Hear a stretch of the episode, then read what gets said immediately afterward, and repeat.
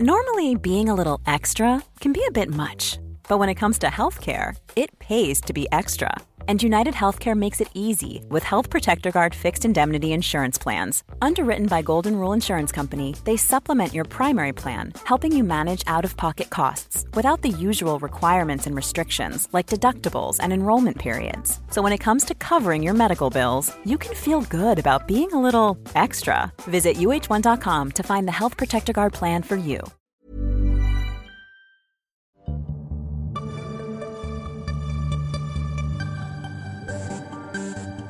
En septiembre volveremos con nuevos contenidos.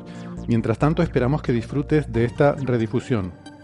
Que oye, que igual te lo perdiste, ¿eh? no sé, tenías alguna cosa que hacer o se te lió el día, lo que sea. Cosas que pasan. Hola, soy Juan Maldacena y te recomiendo que escuches Coffee Break para enterarte de las últimas noticias de la ciencia.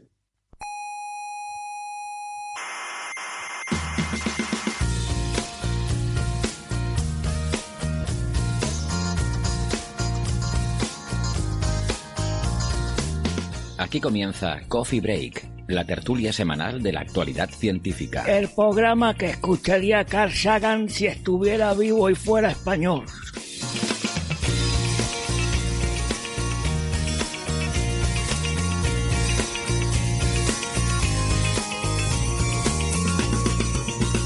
Saludos cientófilos de toda la galaxia. Sean bienvenidas a nuestra tertulia semanal sobre la actualidad de la ciencia. No se preocupen, aunque sea una tertulia, es un poco peculiar, porque no es eso lo típico que la gente se pelea y discute a gritos. Aquí lo que tenemos es una conversación amigable entre amigos hablando de sus fricadas favoritas.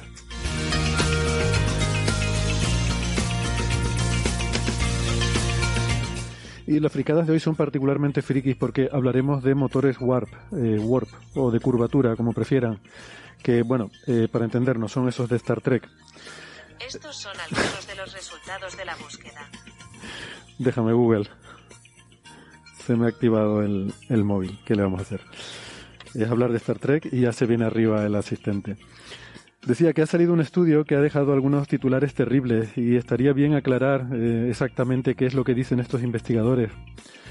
Y hablaremos también de la búsqueda de la materia oscura.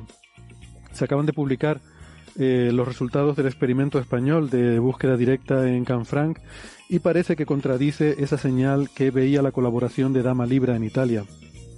Y tendremos también, no se lo pierdan, una entrevista con José Miguel Mulet, que es bioquímico y uno de los grandes divulgadores científicos de este país.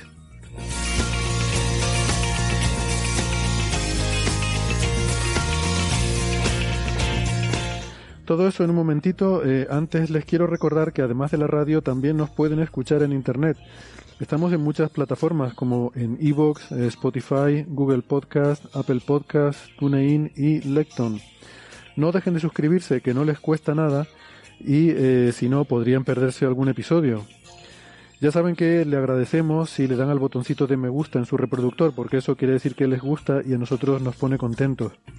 Nuestra página web es señalirruido.com, todo junto señal y ruido con ñ, señalirruido.com y en esa web tendrán todos los episodios desde el principio de Coffee Break y también la información para encontrarnos en redes sociales, estamos en Facebook, en Twitter y en Instagram y también pueden encontrar cosas como el club de fans o la información de qué temas se tratan en cada episodio.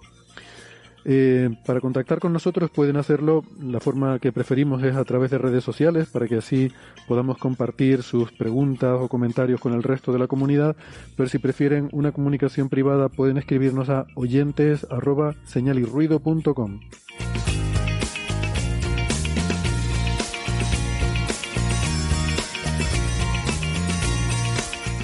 En la radio analógica, en las ondas hercianas, nos pueden escuchar si viven en Canarias en las emisoras Icoden Daute Radio, Radio ECA, Ondas Yaiza y Radio Juventud.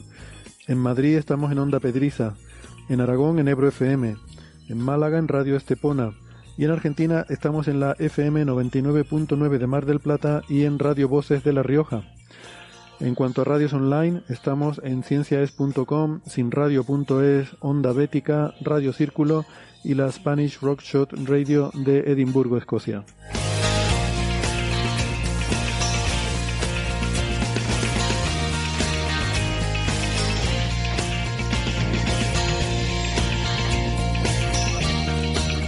Hoy en la tertulia nos acompaña Sara Robisco, que es ingeniera informática, autora del blog Viajando con Ciencia. Hola, ¿qué tal Sara? ¿Cómo estás? Hola. Sara es... Estamos en Madrid. En Madrid. Sara es arroba eh, SaraRC83 en Twitter. Eh, en Málaga tenemos a Francis Villatoro. Hola Francis, ¿cómo estás? Muy bien, aquí estamos en Málaga, hoy también un día soleado, de 18 19 grados y se está bastante bien paseando por la calle. Francis es doctor en matemáticas y además también es físico e informático, pe- pero, pero no doctor, sino, sino que es físico, informático y, y doctor en matemáticas. Y es autor del blog de la mula Francis y es arroba emulenews en Twitter. Bueno, eh, no sé si llegamos a decir el tiempo en Málaga, creo que se nos pasó hoy. Eh, Lo he dicho, lo he dicho. Lo- Hace buen día, ¿eh? O sea, la verdad es que está el, el cielo está completamente azul, ¿no? Prácticamente sin nubes. Y, y a solecitos está muy bien, pues hace eso, del orden de 18 19 grados. Es que hay gente que escucha este programa para enterarse del tiempo en Málaga. O sea, mucha gente no lo sabe, pero nosotros también viendo el, el chat en YouTube, que ya saben que eh, emitimos en directo la grabación del programa eh, por streaming a través de YouTube, pues nos enteramos de que tenemos muchos oyentes que en los que, eh, bueno, eh, en algunos sitios también hace solecito, en otros hace frío. Por ejemplo, en Guadalajara, México, en Santiago de Chile, en Buenos Aires, incluso en Sendai, Japón. Así que saludos a todos los amigos que nos están siguiendo ahora mismo en el directo. Eh, espero que luego, pues eh, ya saben que al final solemos tener habitualmente esa sección, si no, se los si no se nos alarga demasiado el programa, que yo creo que hoy eh, vamos a intentar tenerlo bajo control. Y, y podemos eh, recuperar el, el chat y ver qué preguntas, comentarios o quejas hay sobre el programa de hoy. O lo que sea. Bueno, em, pues podemos empezar eh, entre los temas que teníamos, como, como les había dicho, hay uno que ha, mm, bueno, que ha suscitado titulares mediáticos que a su vez han dado lugar a una avalancha de preguntas que hemos recibido en redes sociales. Eh, esto creo que salió hace un par de semanas, el artículo en el, en el archive, el servidor de preprints, bueno, el 17 de febrero concretamente. Y yo estaba intentando pasar de puntillas y no tener que entrar en el tema, no, no por nada, no porque no sea interesante el artículo. A mí me gustó, no sé qué opinarán ahora, les preguntaré a mis contertulios. Eh, pero bueno, ya no ha quedado más remedio, mm, vamos a tener que salir aquí al quite cuando te encuentras con titulares como por ejemplo, diseñan el primer motor de curvatura para viajar a la velocidad de la luz. Ahí es nada. Este es del ABC. Eh, o desarrollan el primer motor de curvatura capaz de viajar a la velocidad de la luz de 20 minutos. He seleccionado esos dos, sobre todo porque aparte de lo del motor de curvatura para viajar a la velocidad de la luz, me llamaron la atención eh, el primer verbo con el que empieza, ¿no? Diseñan o incluso desarrollan. Es que ya estuve buscando si alguno decía construyen un motor, pero no, no veo que nadie haya llegado todavía a ese extremo de construir un motor, ¿no? Entonces, bueno, mm, yo la verdad es que lo había visto por encima un poco y eh, algunas de las preguntas las respondí un poco por encima. Ahora para el, para el episodio de hoy, pues ya sí que me leí el artículo. No los agradecimientos, eso sí, no, no llegó a tanto como Francis, pero, pero sí que, bueno, me lo he estado leyendo y, y bueno, es un artículo interesante, podemos comentarlo ahora. Mm, Eh, no sé por si. cierto, sí. eh, se ha publicado un artículo de Alcubierre, aprovechando el eco de, de este artículo, probablemente Alcubierre ha dicho, mira, tengo que publicar lo que tenía con Lobo aquí preparado, y ha publicado los, los fundamentos básicos de los WarDrive. Es un artículo centrado en su solución, en lugar de en tratar de generalizarla como otro artículo. Se ha publicado en Archive, el- se publicó el 9 de marzo o así. De acuerdo. Porque de hecho, es que aquí citaban, me parece, un artículo de Le Lobo. citan mucho. A Lobo y Alcubierre en el Mm, sí. paper le citan un montón y aparte, eh, no sé, el tono no me gustó porque sí que noto que eh, le recalca mucho que tiene cosas mal y... Sí. Mm. Sí, este artículo se había publicado en revista en el año 2017, por eso está citado. Y lo que pasa es que no estaba en Archive y, y Alcubierre pues ha decidido, bueno, perdón, Lobo, ha sido Lobo. Lobo ha decidido subirlo a Archive probablemente por el eco que ha generado el otro. Claro, es que te iba a decir que aquí lo citan, porque es de 2017 el artículo, ¿no? Entonces, Sí. seguramente es una revista que es de pago y, bueno, pues al subir el preprint al archive, pues así más gente lo puede, lo puede ver, ¿no? Eh, quizás, como dice Francis, por aprovechar un poco el tirón, porque si bien es cierto, eh, Sara, que, que hace algunas críticas al artículo del Cubierre, incluso apunta a algún error que hay en ese artículo, aunque creo que el error ese no se ha descubierto aquí, sino que ya era conocido, pero que lo, mm, lo cita mucho, ¿no? Y, y quizás, bueno, podemos introducir el tema, pero... Recalcan mucho el tema de los errores. Sí, lo como- recalca, sí. Pero realmente es que fue un poco el primer artículo serio sobre esto de los motores de curvatura, ¿no? ¿Quieres introducir un poco el tema, Sara, para dar un poco de, de Pues- background general? A ver, el artículo está bien porque propone el tema del motor de QBR. Sabéis que hace, necesita muchísima cantidad de materia oscura para funcionar. Entonces, esta gente dice. Materia exótica, perdona, Sara. Ah, bueno, sí. exótica, de energía negativa. La oscura no. Ah, perdona. Yo es que, claro, ya me lío, que empiezo con la energía negativa y digo, pues oscura. la es que los porra, ¿no? poniendo verdad. nombre, siempre Ma- lo he es dicho. una diferencia, vale. Es materia negativa, perdón. Mm. Eh, de esto van a salir muchos memes. pues necesita una materia negativa de una masa espectacular, ¿no? Mm, Mucho más grande que la masa solar. Sí, pero quizás habría que empezar diciendo que el... pe- Perdona que te interrumpa, ¿no? Pero es por ir todavía, todavía más atrás al principio, para la gente que no, no ha seguido nada de qué va todo esto, es que Alcubierre lo que quería Ah, sí. era pensar en una forma de viajar más rápido que la velocidad de la luz y se inspiró un poco en Star Trek. Él lo dice, que él, Sí. como veía mucho Star Trek de pequeño, pues que, y, y él estudió relatividad general, pues que quiso pensar si había alguna forma en relatividad general de hacer alguna De trampilla hacer esto. y poder ir más rápido que la luz, ¿no? Mm. Entonces, eh, lo suyo es un, un acercamiento teórico, puramente. Bueno, pues este grupo, estas personas, han hecho un acercamiento teórico de una especie de motor de este tipo, eh, pero que con menor consumo de materia negativa, de masa negativa, consigue eh, velocidades bastante buenas, pero mm, por debajo de la velocidad de la luz. De hecho, plantean tres tipos de motores de warp. El de velocidad mm, por debajo de la velocidad de la luz, otro de mm, pequeño de mm, velocidad de la luz y luego el masivo de velocidad de la luz que es el, el Y. Eh, lo que venimos siendo, eh, diciendo de Alcubierre. Pero ¿qué pasa? Que este artículo es muy interesante porque plantea, te plantea todo el tema de los problemas que, tiene- que tiene el motor de Alcubierre, todo lo que han tenido que ver. Y una de las diferencias de su motorcito eh, sublumínico es que a diferencia del motor de Alcubierre, eh, una de las cosas que debía cumplir era que tenía que ser perfectamente esférico. ¿Me equivoco, Francis? Es que ellos, el análisis que hacen es con simetría esférica. Sí. Entonces, Sí. por eso ellos están Pues asumiendo entonces- simetría esférica. Ellos asumían que tenía que ser esférico como las vacas en física, Sí. pero... Bien le gusta una eh, esfera a los físicos. Claro, pero claro, dicen que eso es imposible, que no se puede hacer y que esto es un fallo, un grave error. Entonces ellos lo hacen con una forma un poquito distinta, eh, más tubular. Y hablan de, de las posibilidades que tendría. Pero ya os digo que es todo a nivel teórico, es jugar con la física, lo que están es jugando. Esto, esto son ecuaciones, ¿eh? Hay que decir a la gente Mm. cuando se habla, cuando aquí dicen diseñar y desarrollar y no sé qué. No, no, no, no, son Esto es, eh, son los principios físicos. O sea, esto es como si estás hablando de cohetes y hablas de las leyes de Newton. Mm. ¿Vale? De conservación del momento. Ese, ese es el nivel del que se está hablando. Se está hablando de las leyes físicas que, que pueden de alguna forma justificar estos desarrollos. Lo, lo que proponía Alcubierre originariamente, claro, él lo que pensaba es que tú no te puedes mover por el espacio más rápido que la luz. Pero él lo que pensaba es que tú puedes contraer y dilatar el espacio, un poco como hacen es. las galaxias, ¿no? Siempre hemos dicho que en cosmología eh, hay galaxias que receden de nosotros más rápido que la luz, pero porque esa galaxia no es que se esté moviendo por el espacio, sino que el espacio se está expandiendo entre nosotros Mm. y la galaxia, ¿no?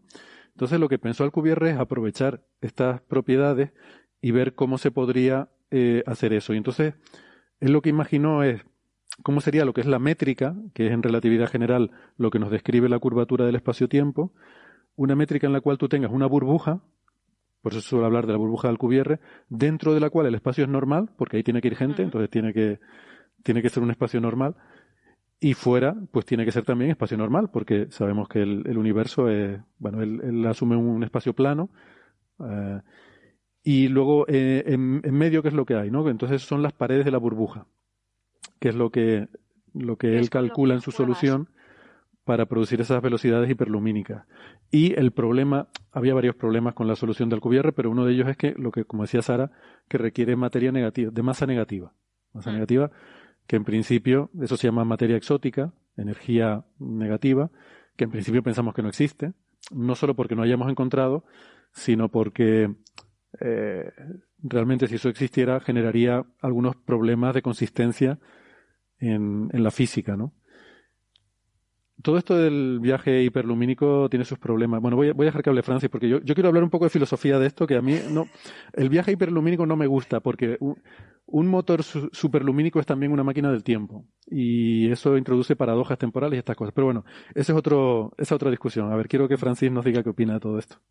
Bueno, aquí esto es un gran acierto de Alcubierre, ¿no? A la hora de elegir el nombre, ¿no? Elegir el nombre, decir motor Warp, el Warp Drive, pues es un, un nombre que generó una enorme cantidad de atención. Si él lo hubiera llamado una nueva solución eh, de las ecuaciones de Einstein, pues nadie le hubiera hecho ni caso, ¿no? Entonces, este es un enorme acierto de Alcubierre. Claro, eso tiene un problema y es que para el público general, una cosa que se llama motor es un motor. Y eso no es verdad. La, la, eh, la- la propuesta de Alcubierre no es un motor. ¿eh? Eh, por ejemplo, la, la burbuja, si hay que moverla, la tiene que mover un motor, la tiene que propulsar alguien. ¿Vale? Claro. O sea, realmente aquí no hay como tal un motor. Pero bueno, la, la idea es eh, construir una solución de las ecuaciones de Einstein, que como habéis comentado ya los dos, eh, en el interior tiene una región prácticamente plana, en el exterior obviamente tiene que ser asintóticamente plana, es decir, fuera tiene que tender a un espacio-tiempo plano, y que tiene como una frontera, la, la esfera, en esa región de la frontera, pues la esfera tiene como una parte delantera y una parte trasera. La- en la parte delantera el espacio-tiempo está estirado de tal manera de que cuando yo me mueva localmente a una velocidad para mí eh, menor que la velocidad de la luz, yo, visto desde un observador que esté fuera de la burbuja, me esté moviendo a mayor velocidad que la luz. Y en la parte trasera tengo lo contrario. ¿eh? Aunque la velocidad a la que yo me muevo resulta que es vista desde fuera con una velocidad muy inferior. Claro, eso significa que yo me puedo mover a velocidades más altas que la velocidad de la luz dentro de la esfera. Pero no puedo mover la esfera a velocidades más Eso grandes es. que la luz. ¿vale? O sea, uno, uno cuando se imagina un motor, se imagina una nave espacial esférica en la que se mete la personita dentro y la personita es movida con esa, esa esfera, se mueve a una velocidad mayor que la velocidad de la luz. Y eso no es la solución de Alcubierre. La, la esfera se mueve a velocidad a la que tú puedas llevar una esfera. ¿vale? La esfera tiene una masa, una masa equivalente. Eh, uno de los problemas que tiene la solución de Alcubierre es que requiere masas extremas. Extremas significa una barbaridad. Por ejemplo, una esfera, una, eh, un motor, un warp drive de unos pocos metros puede requerir una masa del de, eh, orden de la masa del Sol, Eso es. convertida en energía, para poder curvar el espacio-tiempo. Imaginar convertir el Sol en agujero negro, resulta que tiene tres kilómetros. Pero no, no, no. Yo no tengo que convertir el Sol en agujero negro. Tengo que convertir una cantidad de materia de energía negativa, materia exótica, igual a la masa del Sol, en un objeto que tiene un tamaño de pocos metros. Es decir, uno, cuando yo intente hacer eso, si existiera la materia exótica que no existe, obviamente se formaría un agujero negro. ¿Vale? Ahora, claro, puede que la materia exótica no forme agujeros negros, ¿ya? ¿Vale? O sea, quiere decir que una solución que tiene muchos problemas. Entonces, yo hago eso, que es una cosa absolutamente eh, inconcebible por la cantidad enorme de energía que necesito, para moverme más rápido que la luz en una distancia, pues del orden de medio metro o un metro. ¿Vale? Sí, en un metro me muevo más rápido aparentemente que la velocidad de la luz para un observador externo, pero la esfera está quieta o está moviéndose a una velocidad menor. Realmente eso, ¿para qué sirve? Para nada. Alguien dice, no, pero yo puedo moverme hasta la estrella más cercana. Bueno, pues para formar eh, una, eh, un motor de, de Alcubierre que incluya una distancia en el interior, pues del orden de varios años luz, pues se requiere más energía que la energía que existe en el universo, ¿vale? O sea, producir esa energía colapsaría el universo y destruiría todo el universo. O sea, absolutamente, una cosa absolutamente ridícula, no tiene ni pies ni cabeza, ¿no? Eh, pero bueno, eh, es una propuesta de una solución. Las soluciones teóricas de las ecuaciones de Einstein, que son soluciones eh, exactas, son muy bonitas. ¿no? Hay una cosa muy importante que hay que, que, recordar, que esto nos lo mostró de manera exquisita eh, Gödel, cuando le regaló a Albert Einstein una solución de un universo uh, que rota. ¿vale? Que es un universo que viola la causalidad y por lo tanto no puede existir, ¿no? Pero es un universo eh, completo en rotación. Y es que tú puedes construir cualquier geometría que te dé la gana, la metes en las ecuaciones de Einstein y las ecuaciones de Einstein te devuelven qué distribución de energía te daría esa solución. Es decir, tú puedes dar la geometría y las ecuaciones te devuelven la distribución de materia, de energía que da lugar a esa geometría. O al contrario, mm. si yo tengo una cierta distribución de, energía, en realidad las ecuaciones de Einstein relacionan la densidad de energía con la curvatura. Si yo tengo una cierta distribución de densidad de energía, de, materia, eh, eso me da una cierta curvatura. Entonces yo puedo buscar. Es, interesante porque quizás por, en fin, eh, aclarárselo ¿no? a los oyentes, lo normal es que pensemos que las ecuaciones de Einstein nos enseñan a calcular cómo es la curvatura a partir de una determinada distribución de masa o de energía. Por ejemplo, si yo tengo aquí tanta masa, ¿cómo se curva el espacio-tiempo? Es la, forma habitual de trabajar. Pero lo que dice Francis es que también, también puede funcionar al revés. También yo puedo decirle, esta es la curvatura de la forma del espacio-tiempo que yo quiero tener, ¿qué distribución de masa necesito para eso? Le puedes hacer esa pregunta a las ecuaciones y te da una solución. Exactamente. Y el único problema es que si te da una solución que eh, requiere energía negativa, pues eh, oficialmente viola todas las conjeturas de, positividad de la energía y, aparentemente es algo absolutamente eh, irrealizable en nuestro universo, que sepamos. Hmm. entonces, mm, bueno, pero es así. Entonces al QBR le pasó eso. Puso esa solución y mm, obtenía energía negativa, pero dijo, bueno, no pasa nada, porque como esto es una cosa de ciencia ficción, esto es de Star Trek, pues tampoco pasa nada. En Star Trek puede existir la energía negativa, ¿no? Yo creo que Alcubierre lo planteaba como una cosa teórica, ¿no? Como un ejercicio, como algo quizás más académico. Exactamente, sí. Mm. Y, pero bueno, también fue un ejercicio las soluciones de agujero de gusano de, de Thorne, por ejemplo, eh, y después pues han tenido cierta repercusión y se utilizan mucho ahora en, física teórica como un buen ejemplo para hacer cosas, ¿no? Eh. Entonces, este tipo de soluciones siempre tienen interés. ¿eh?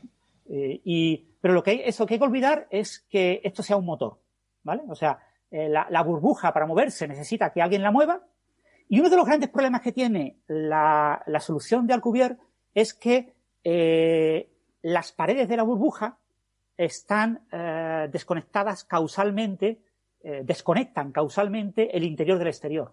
Es decir, que la persona que esté dentro de la burbuja no puede de ninguna manera controlar lo que pasa fuera de la burbuja. Con lo que la persona que está dentro de la burbuja no podría decirle a un motor que estuviera fuera de la burbuja que moviera la burbuja. Es decir, la persona transportada en esta, entre comillas, mm. nave no, podría controlarla. controlar la nave. La nave tiene que ser controlada por otros. Y los otros que la controlen, la controlarán siempre alcanzando velocidades menores que la velocidad de la luz. Entonces, bueno, e, e, es una solución que, ya digo, tiene un interés muy, muy limitado, pero es muy mediática y entonces este nuevo artículo, pues lo que estudia son, bueno, pues clasifica, eh, generaliza un poco la, métrica de Alcubierre y estudia, es difícil porque se requieren métodos numéricos porque rápidamente las cosas no se pueden calcular, no se pueden, no son integrales que se puedan calcular en forma cerrada. Pero bueno, con métodos numéricos se pueden eh, estudiar cualquier solución que consideres eh, y además puedes tener un cierto conocimiento cualitativo de cómo son esas soluciones y eso es lo que hace. Entonces clasifican un poco los tipos de soluciones que pueden ocurrir y observan porque puede haber soluciones que sean de este tipo que no sean superlumínicas, que permitan un movimiento eh, sublumínico. Y en este, entre este tipo de soluciones, algunas de ellas se pueden construir con muy poca eh, materia exótica, con muy poca materia de energía negativa. Mm. Entonces, eh, la, la, clave para llegar a superlumínico es la energía negativa, pero si tú no quieres llegar a superlumínico, puedes obtener soluciones de este tipo sublumínicas utilizando energía positiva, ¿no? Otra cosa es que eso tenga algún tipo de interés. El único problema que tienen este tipo de soluciones es que curvar tanto el espacio-tiempo, el espacio-tiempo es extremadamente rígido. Para que el espacio-tiempo vibre formando ondas, por ejemplo, los agujeros negros, yo requiero eh, objetos extremadamente compactos, extremadamente masivos y que se muevan extremadamente rápido. ¿vale? Mm. O sea, lo que hemos observado con LIGO y con Virgo son agujeros negros de cientos y miles de kilómetros de diámetro que se mueven a velocidades del 20-30% de la velocidad de la luz, dando vueltas entre ellos y colapsando. O sea, agujeros negros de 300 kilómetros de diámetro moviéndose al 20% de la velocidad de la luz. Y que en, dos décimas de segundo se, han, pegado los dos. Claro, eso es una cosa extrema. Y la, generar, poder el, espacio-tiempo es tan rígido, aunque sea transparente, no lo notemos, es tan rígido que se requieren enormes cantidades de energía. Entonces, para montar una curvatura tan complicada como la del motor de Alcubierre, como la de la métrica de Alcubierre, pues se requiere unas energías absolutamente descomunales, ¿no? Mm. Entonces, maneras de, reducir la cantidad de materia exótica, fundamentalmente, eh, que las paredes de la burbuja sean lo menos gruesas posibles, pero claro, hay un límite lo menos grueso posible es la escala de plan. Por debajo de la escala de plan es muy difícil sostener, bueno, ya la escala de plan también es difícil sostener la, relatividad general. Bueno, ya, ¿no? ya, no, funciona nada de esto, ya no, ya no puedes aplicar nada de esto porque aquí estás asumiendo relatividad general. Y eso te, pone límites eh, tremendos a la cantidad de materia que necesitas. Entonces tú necesitarías, para poner pequeñísimas cantidades de materia, necesitarías que las paredes fueran extremadamente pequeñas comparadas con la escala de plan como eso es imposible, pues al final eh, pones el límite de 10 veces la, escala de plan y te encuentras con las que las cantidades de energía necesarias para curvar esto son extremadamente enormes. Mm. Entonces, es una solución con problemas de todo tipo, pero bueno, es bonito que haya todavía físicos teóricos que dediquen parte de su tiempo a estudiar este tipo de soluciones. Yo creo que esto está bien desde un punto de vista como muy eso académico o incluso filosófico, ¿no? Eh, que si quieren podemos entrar en eso. Quiero mm, decir que de todos estos temas sobre viajes superlumínicos y viajes en el tiempo y tal, hicimos un especial que fue el número 94, el episodio número 94, en el que estuvimos hablando de estas cosas. Pusimos una entrevista con Miguel Alcubierre, pero no una que hicimos nosotros, sino que hicieron los chanchitos, que hablamos con ellos y nos permitieron eh, reciclarla en Coffee Break. Y eh, bueno, pues ahí hablamos un poco más en detalle sobre estas cuestiones y agujeros de gusano y tal.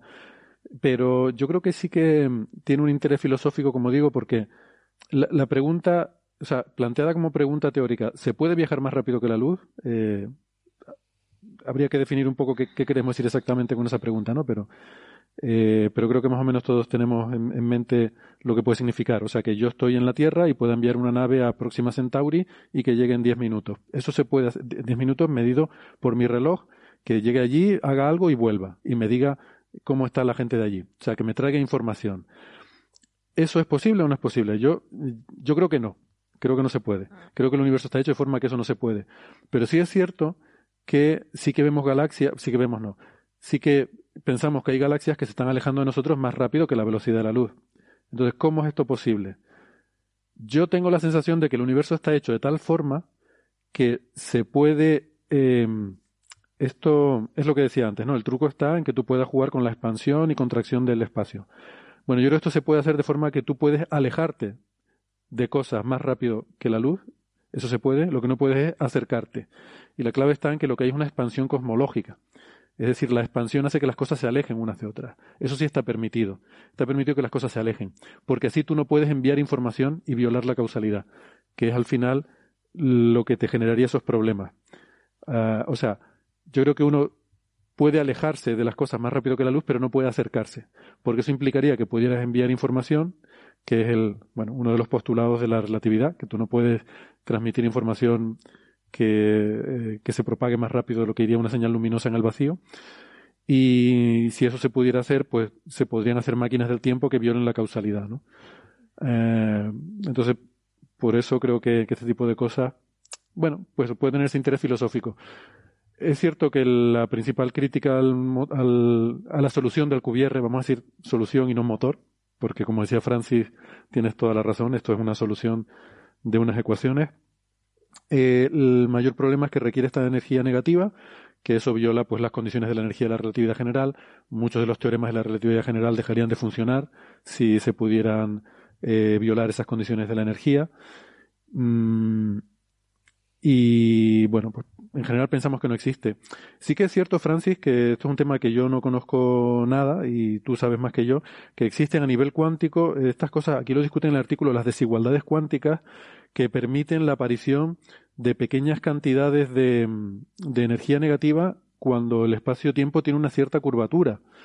Si bien eh, cuando haces los cálculos, la cantidad de curvatura que necesitarías para producir una cantidad apreciable de, de, energía negativa es tal que no habría masa en el universo capaz de generar esa curvatura, ¿no? O sea que en la práctica es irrealizable también. Pero no sé si quieres comentar un poco esto de estas desigualdades cuánticas. Bueno, sí, en, principio, el, como no tenemos una teoría cuántica de la gravitación, pues todo lo que digamos de la gravitación son uh, ideas cuánticas aplicadas a, una teoría clásica eh, y por lo tanto es una aproximación semiclásica que es muy discutible, ¿no? Entonces, una de las cosas que uno puede plantear es coger algunos de los principios de la física cuántica, como los principios de incertidumbre, etcétera, y eh, corregirlos añadiéndoles algún efecto debido a la naturaleza del espacio-tiempo, por ejemplo, la curvatura y cosas así. ¿no? Entonces, haciendo ese tipo de cosas, pues uno obtiene eh, ciertas ideas que puede que no tengan absolutamente nada que ver con la realidad eh, y con la futura gravitación cuántica, o puede que, por casualidad, eh, uno dé con la tecla y, y, y sean eh, cosas que se preserven en esa futura teoría. ¿no? Entonces ahí eh, lo que parece claro es que a escala mm, cuántica, cuando describes el espacio-tiempo, el espacio-tiempo deja de ser un objeto, eh, claro, el vacío cuántico siempre es un vacío que imaginamos como fluctuando. El vacío cuántico siempre está fluctuando, eso que habitualmente se dice, se forman pares, partícula-antipartícula virtuales que aparecen y desaparecen, ¿no? Claro, si tú eso te lo imaginas a nivel de espacio-tiempo, llamas lo que se llama la espuma cuántica, pues eh, el espacio-tiempo está constantemente curvándose de todas las maneras exóticas y con todas las topologías posibles, ¿no? Están apareciendo agujeros de gusano, están apareciendo agujeros negros que aparecen y desaparecen, pero todos virtuales. Se están creando parejas, pares, eh, agujero negro, eh, agujero negro, porque el agujero uh -huh. negro, eh, el, digamos, el, el, el, que contra el que choca es también un agujero negro del mismo tipo. Entonces aparece un par agujero negro, agujero negro que se colapsa. Entonces, ese tipo de cosas uno concibe que es posible que aparezcan en esa futura teoría de la gravitación cuántica. Entonces, entre todas esas opciones, eh, tú tienes la opción de hacer lo mismo que se hace con la teoría cuántica de campos, que es comparar vacíos. Tú puedes comparar el vacío en una cierta región con el vacío en otra región.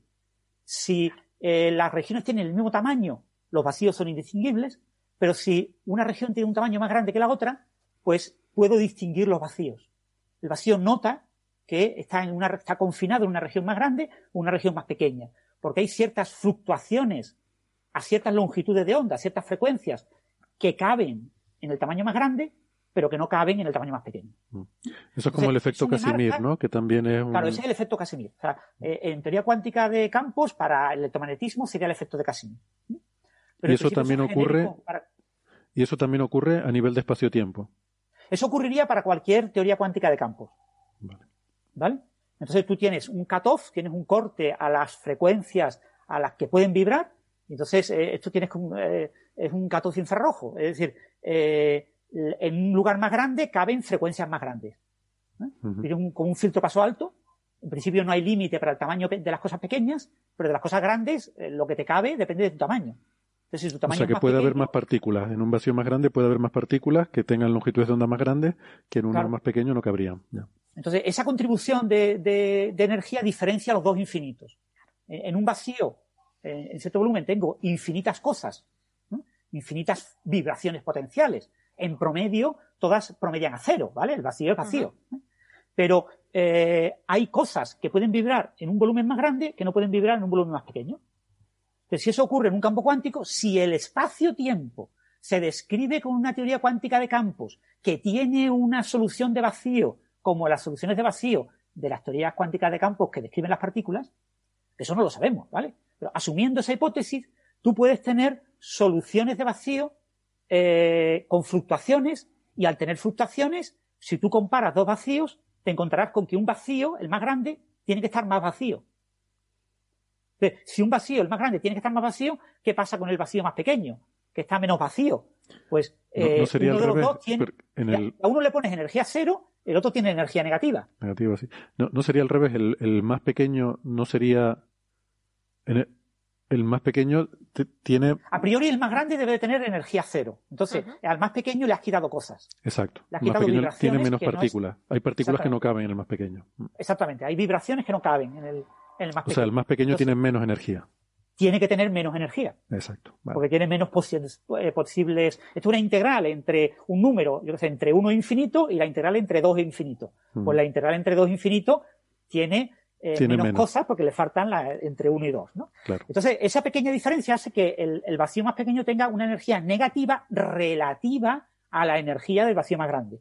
Tú asumes que el vacío más grande posible es todo el universo y a ese le pones cero, cualquier vacío limitado tiene energía negativa. Esa energía negativa asociada a cualquier región del espacio-tiempo vacío, asumiendo que se pueda describir de forma cuántica y estas ideas sean aplicables, es una energía extremadamente pequeña.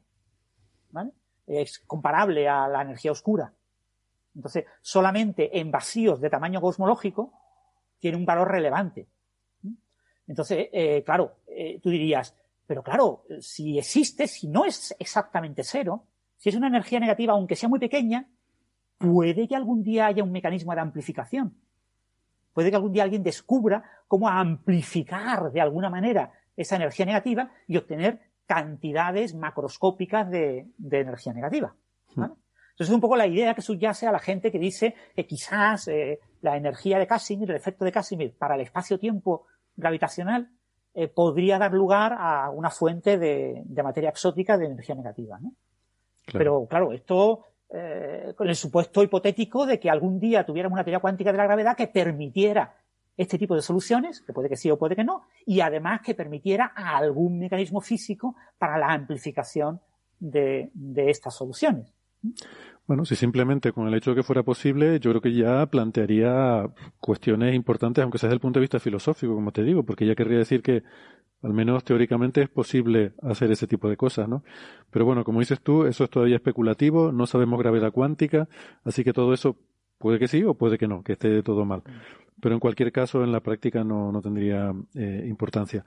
Entonces, eh, este artículo de dos investigadores que se llaman eh, Alexei Bobrik y Gianni eh, Martire, lo que hacen es, o Martire, supongo, porque parece italiano, ¿no? Gianni, sí, Gianni Martire, seguramente, bueno, son investigadores de, del, un instituto que se llama Applied Physics en Nueva York, y lo que han hecho, me pareció un artículo muy bonito, a pesar de que yo todo esto lo considero como problemas académicos, lo que han hecho es un formalismo, es decir, han, han cogido, porque después del Alcubierre también ha habido otras propuestas, poquitas, pero ha habido alguna propuesta más de otras métricas que son soluciones de, eh, también que, también son soluciones de, de estas de, de motor warp. Eh, y lo que han hecho es eh, formalizarlo, es decir, hacer un marco general. Es decir, supongamos que tenemos esta burbuja, eh, ¿qué tipo de soluciones son las que nos dan lugar a estas burbujas para moverse a través del espacio-tiempo? ¿no? Y entonces el tener un formalismo general está muy bien, porque te permite hacer una serie de cosas. Por ejemplo, te permite ver qué problemas y qué rasgos de los que encontró Alcubierre son realmente generales a todos los, a todas las soluciones de tipo warp o son un problema de su solución. O sea, a lo mejor la solución de Alcubierre necesita materia negativa, pero yo puedo inventarme otra solución que no. De hecho, hay una solución, la tengo aquí delante, eh, los tubos de Krasnikov eh, también eh, lo hacían violando la causalidad. Sí, también requieren energía negativa.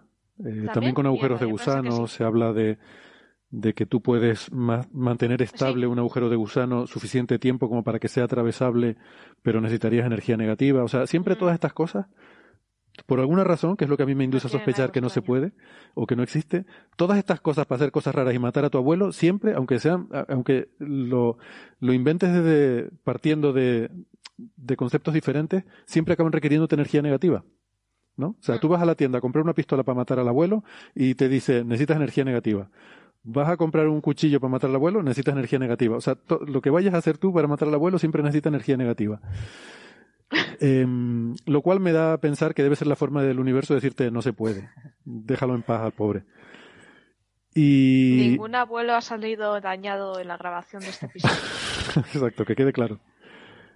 Entonces, eh, haciendo este formalismo general les permite llegar a la conclusión de, bueno, general, tampoco es, no es totalmente general porque nada puede ser totalmente general, pero eh, haciendo algunas hipótesis básicas como pues simetría y demás, llegan a la conclusión de que, por ejemplo, que esto me pareció lo más interesante, para tú hacer un motor de estos hiperlumínicos tienes que usar energía negativa.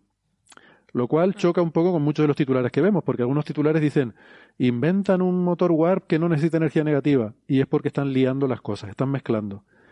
Esto es lo que dijo Sara al principio. Tú puedes hacer motor warp superlumínico o sublumínico. O sea, yo puedo hacer un tractor con un motor warp para ir a 20 por hora Bueno, pues para ir a 20 por hora no necesito energía negativa. Solo la necesito si quiero ir a velocidad superlumínica. Eh, entonces, claro, eso ya mm, no es lo mismo. Eh, no es tan chocante el decirte que tú puedes construir un motor warp, que también está muy bien, muy chulo. O sea, quiere decir que tú puedes ir ahí distorsionando el espacio-tiempo para moverte despacio y entonces no necesitarías energía negativa, lo puedes hacer con energía positiva. Bueno, está bien. Pero no, no, no nos dice nada nuevo, por así decirlo, ¿no? Lo que pasa es que según como tú expliques esto, según el titular que pongas, pues claro, vas a generar confusión, eh, obviamente, ¿no? Y, sacan también algunos otros resultados interesantes. Por ejemplo, esta burbuja famosa de Alcubierre, o cualquier otra cosa equivalente, eh, en su movimiento, eh, suponiendo una burbuja superlumínica, genera el espacio-tiempo enfrente y detrás, es de tal forma que la solución de detrás es un horizonte como el de un agujero negro y la solución de delante es un horizonte como el de un agujero blanco. Y esto es curioso, pero si lo piensas un poco tiene todo el sentido del mundo, porque intuitivamente puedes entender que si tú esto lo estás viendo desde fuera como eh, algo que, que, que se, para ti, visto desde fuera, se mueve más rápido que la velocidad de la luz, algo que esté detrás nunca lo va a poder alcanzar.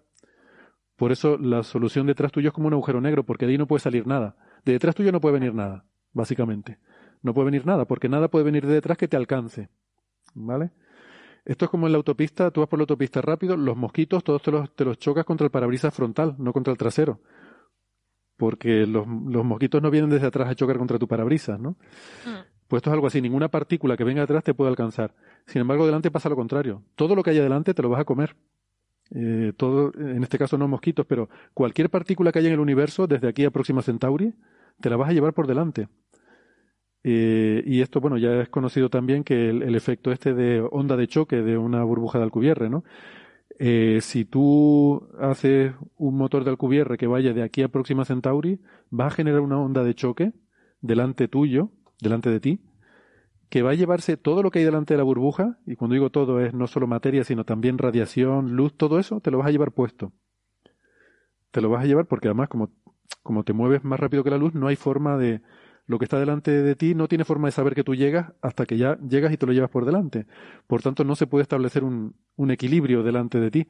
Se genera una onda de choque y cuando tú llegas a la estación final, todo eso que traías, o sea, hay un cilindro de universo desde tu punto de partida a tu punto de, de llegada que te lo vas a llevar contigo y lo vas a soltar de, golpe, de forma explosiva en el momento en el que llegues, ¿no? Eh, ojo con eso, que, tampoco igual es muy deseable, ¿no?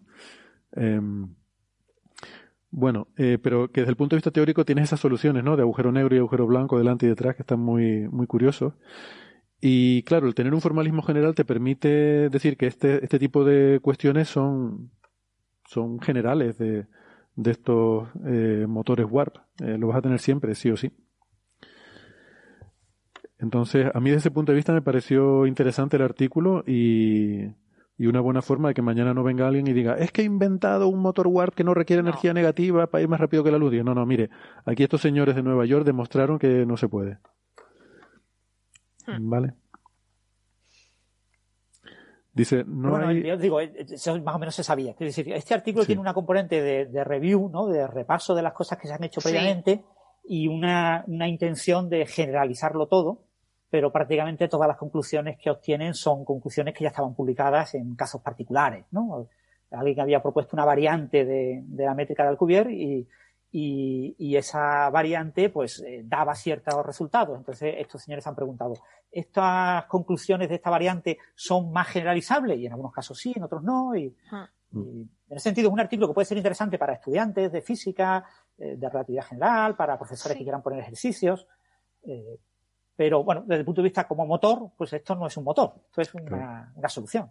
Hmm. Ah, y otra me ha resultado muy didáctico, porque yo había cosas de motor de QBR que no conocía, no, sabía de tema y me ha, me ha ayudado a comprender un poco mejor este hmm. tipo de cosas.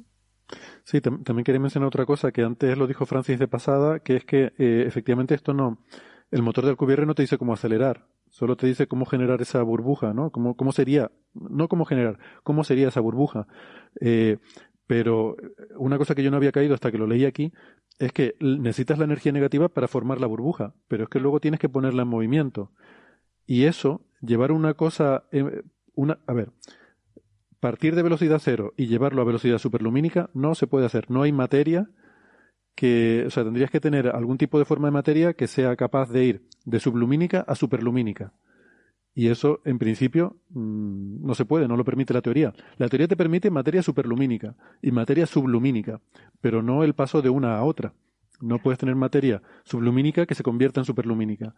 Entonces no tienes forma de acelerar el, la burbuja a velocidad superlumínica independientemente del tema de la energía negativa. ¿eh? O sea que hay dos superproblemas aquí con esto que son superproblemas teóricos. Em, bueno, ya digo, a mí todo este tema me interesa por la cuestión filosófica de hilarlo con el si es teóricamente posible o no. Y, esto de que al fin y al cabo el universo lo hace, ¿no? El universo manda galaxias alejándose más rápido que la luz, pero insisto, creo que la clave es eso, que eso lo puedes hacer en una expansión, porque ahí la expansión no te permite transmitir información de un punto a otro, violando el principio de la relatividad. Una cosa que a mí me llamó mucho la atención que desconocía es que al motor de Alcubierre eh, eh, le viene muy bien para, para funcionar, por así decirlo, las teorías de em, gravedad modificada. Lo ponía en el artículo y me chocó. Digo, no me fastidies, que las teorías Mond valen para algo. Pero no creo que se refiera a Mond, ¿no? Aquí, ¿Hablaba de Mond aquí? No, Porque esto, es relatividad general todo, ¿no? No, decía que las teorías de gravedad modificada le, eh, le podrían ayudar. Pero no se referiría a lo mejor a la gravedad cuántica, por lo que decía Francis, de conseguir energía negativa, a lo mejor. Puede ser, puede ser. A lo mejor iba por ahí la cosa, ¿no? Por eso, esas desigualdades cuánticas que estaba explicando antes Francis. Claro. Sí, el artículo menciona la, gravedad conforme y alguna otra modificación hmm. de la gravitación que relajan algunos de los problemas de los teoremas de, la energía, ¿no? De la posibilidad de la energía. Ah. O sea, hay muchas modificaciones de la gravitación. Os digo, el gran problema de la gravitación es que la cuantización de la teoría de Einstein es muy fácil, pero te da una teoría no renormalizable. ¿no? Entonces, para renormalizarla hay muchas posibilidades. Una opción es eh, eh, un poco la propuesta que, eh, lo de si te acuerdas de la inflación geométrica, ¿no? Pues meter infinitas derivadas, incorporar infinitas derivadas en las ecuaciones, incorporar términos de, curvatura de mayor orden con formas más o menos exóticas, con funciones arbitrarias que te dan un juego para hacer muchas cosas, meter teorías, por ejemplo, que rompen la simetría Lorentz en la escala de Planck, eh, entonces tú rompes la simetría de y tienes una teoría eh, que no es newtoniana, pero que no es relativista. Eh, entonces asumes que hay una especie de transición entre, hay una rotura de simetría y, el universo primordial pues no tiene la simetría Lorentz. La simetría Lorentz emerge de manera efectiva. Entonces, todo ese tipo de teorías te cambian completamente los teoremas y te permiten otras cosas. Entonces, menciona el artículo como de pasada que ha habido algunas soluciones en las que la energía negativa es algo más natural que en la gravitación de Einstein. ¿no? Hmm.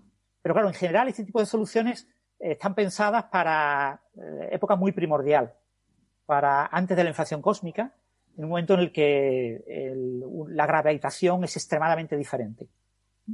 Entonces, ese tipo de ideas, se supone que, esa teoría puede ser la teoría correcta, pero los fenómenos que predice donde esa teoría, entre comillas, correcta, domina, están completamente suprimidos en el universo en el que vivimos nosotros, que es un, universo relativista, con una teoría completamente diferente. Entonces, es poco relevante desde el punto de vista de facilitar la construcción del motor, incluso a nivel mental, a nivel de ideas. Pero sí permitiría que el espacio-tiempo cuántico, si existiera, pudiera tener fluctuaciones que acabaran conduciendo a una solución de ese tipo. A nivel muy pequeñito, claro. Bueno, podemos ir pasando de tema porque llevamos mucho rato con esto y nos queda, si quieren brevemente, vamos a hacer la introducción al siguiente tema, que es eh, este experimento de búsqueda de materia oscura que pretendía reproducir un resultado, mm, en principio, muy, muy importante, si, si se confirmara, aunque parece lamentablemente que, que no va a ser así, pero bueno, que es el del experimento Dama Libra en Italia, en, en Roma, en el, bueno, en Roma, en, la región del Áquila, eh, un macizo montañoso, ahí están los laboratorios de Gran Sasso, que tienen, pues bajo las montañas, tienen este tipo de experimentos que, que, mm, consisten en coger una mina. Este, este, cuando se dice a veces este experimento es una mina, pues en este caso es literal, ¿no?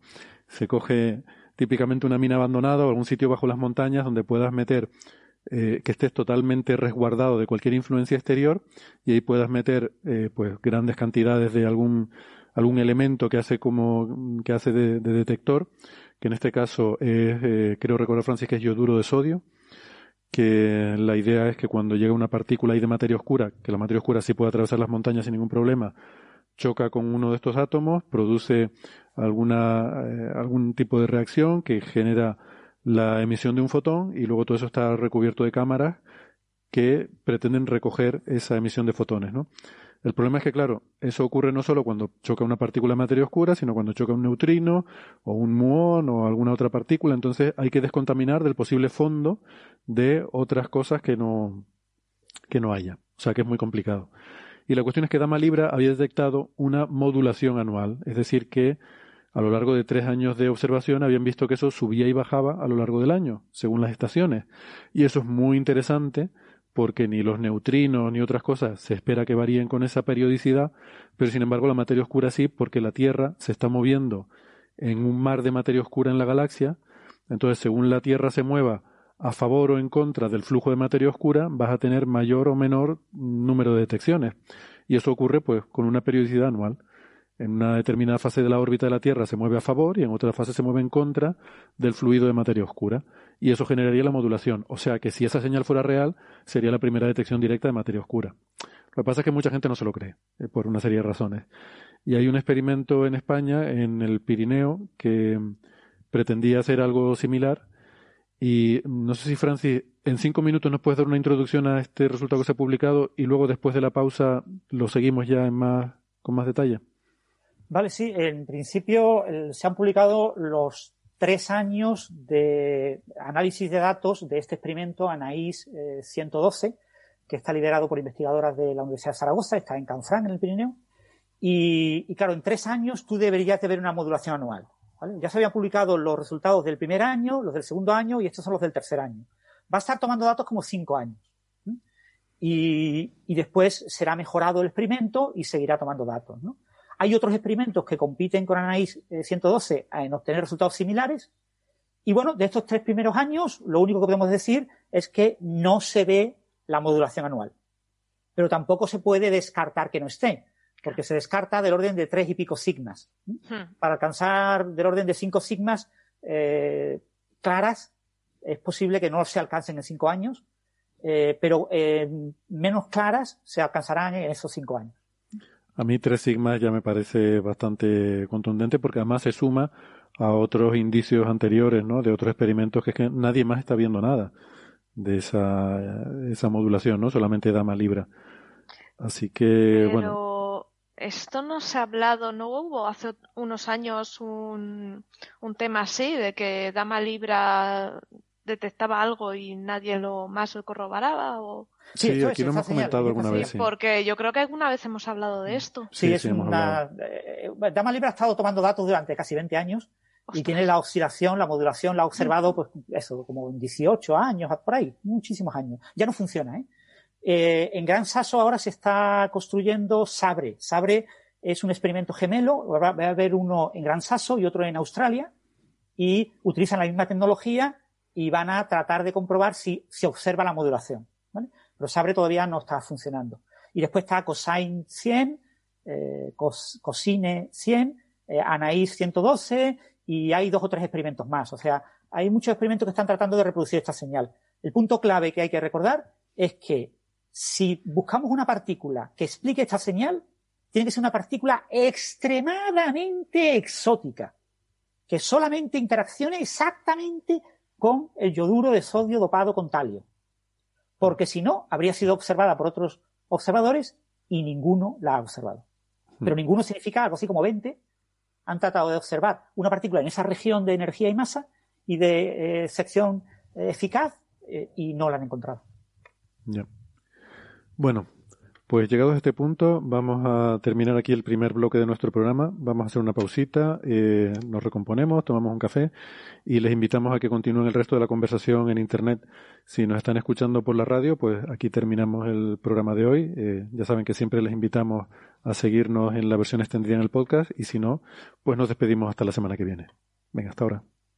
Chao, chao.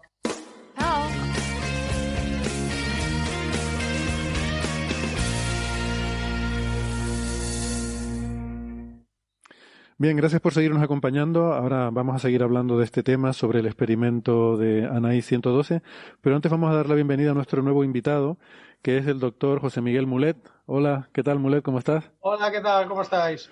Seguro que muchos de nuestros oyentes lo conocen. Eh, Mulet es uno de los grandes divulgadores de nuestro país, es bioquímico, es investigador. Eh, nos hablará luego un poco también sobre sus investigaciones y mm, eh, pero también es muy conocido por su faceta divulgadora, ha escrito libros, eh, sale en la tele. Es difícil encender la tele o poner la radio y que no te salga mulet en algún sitio diciéndote cómo tienes que comer o cosas así. O, o peleándome con alguien. O sí, ya te veo que últimamente, bueno, últimamente no, llevas ya tiempo peleándote con gente. Y a- algunas de esas peleas la verdad que han dado para mucho, ¿eh? O sea, te lo tendremos que agradecer porque muchas risas nos hemos cogido con algunas de esas y... y tú sabes a qué nos estamos refiriendo también. Que ha dado Sí, incluso para una entradilla de Coffee Break. Sí. de estas de las del Gran Ortega. bueno, luego hablamos de todo eso, eh, pero estábamos con el tema de, que no quiero que se nos quede a medias, lo de Anaí 112, que nos está explicando Francis. Está- estábamos comentando en la pausa del el, el- el entorno, ¿no? De estos sitios como Gran Sasso. Yo estuve una vez por allí porque fue justo después del terremoto ese terrible que hubo en la región de, del Áquila, ¿no?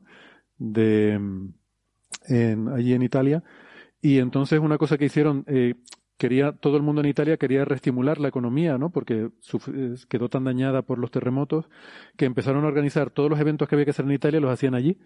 Y entonces fuimos a una escuela que había para, eh, una escuela de física solar, pero para licenciados, ¿no? Una escuela para doctorandos.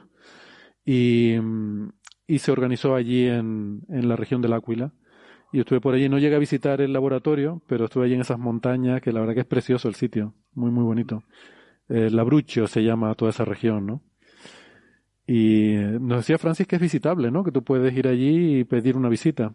Sí, puedes eh, ponerte en contacto con ellos y contratar una visita. Creo que son grupos de un tamaño mínimo y entonces si tú vas individual o vas dos o tres personas tienes que esperar a que se monte el grupo grande y te enseñan allí en Canfranc, en el Pirineo, te enseñan las instalaciones y, y puedes pasear por allí, te lo van explicando. No sé si puedes ver todos los experimentos o no, pero eh, porque algunos ya está- están en funcionamiento y no sé si dejarán verlos. Pero cuando Quiero están- recordar que son los jueves el día que dejan verlo. Vaya hombre, qué mala suerte. Lo sé porque yo, yo tenía un amigo, por cierto, Francesc Monraval, un saludo si me estás oyendo, que estuvo trabajando allí. Ajá. Y también nos contraprograman. Eh, está bien. Sí, sí. Muy bien. Yo- Igual es que no, te dejan verlo para que te lo pierdas, es verdad. Qué mala leche. Y Francis, ¿hay alguna idea de cuál puede ser el- lo que esté provocando esa modulación? Si no es, suponiendo que no sea materia oscura, porque tiene pinta de que no es materia oscura, eh, algún fallo el- instrumental o algo. Sí, ese es el gran debate, ¿no? De, de siempre, ¿no? Todo el mundo, o sea, en los congresos de física de partículas y de astropartículas, la, lo, lo que se comenta, lo que se rumorea siempre es que cuando hay una charla de alguien de dama libra, eh, en el turno de preguntas todo el mundo le va a preguntar eh, ¿y por qué no puede ser tal? ¿y por qué no puede ser esto? ¿y por qué no puede ser aquello? Y esa persona la vas a poner muy nerviosa y va a enfadarse y va a generarse un conflicto que después en el coffee break eh, todo el mundo está allí como peleándose porque esto no- pero de verdad habéis verificado eso o no o dices que eso no es por decir Eh, se, se mete mucho esa discusión se ha propuesto Debe de todo muy incómodo, ¿eh? se ha propuesto contaminación de todo tipo, contaminación radiactiva de la montaña en Grasazo que está encima de. Esto era un túnel de tráfico que tenía un.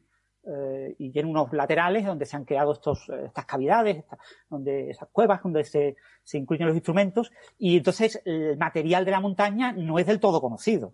¿Vale? O sea, podría haber algunas eh, trazas de materiales radioactivos. Pero Eh, ¿por qué podría iba a ser- variar con las estaciones?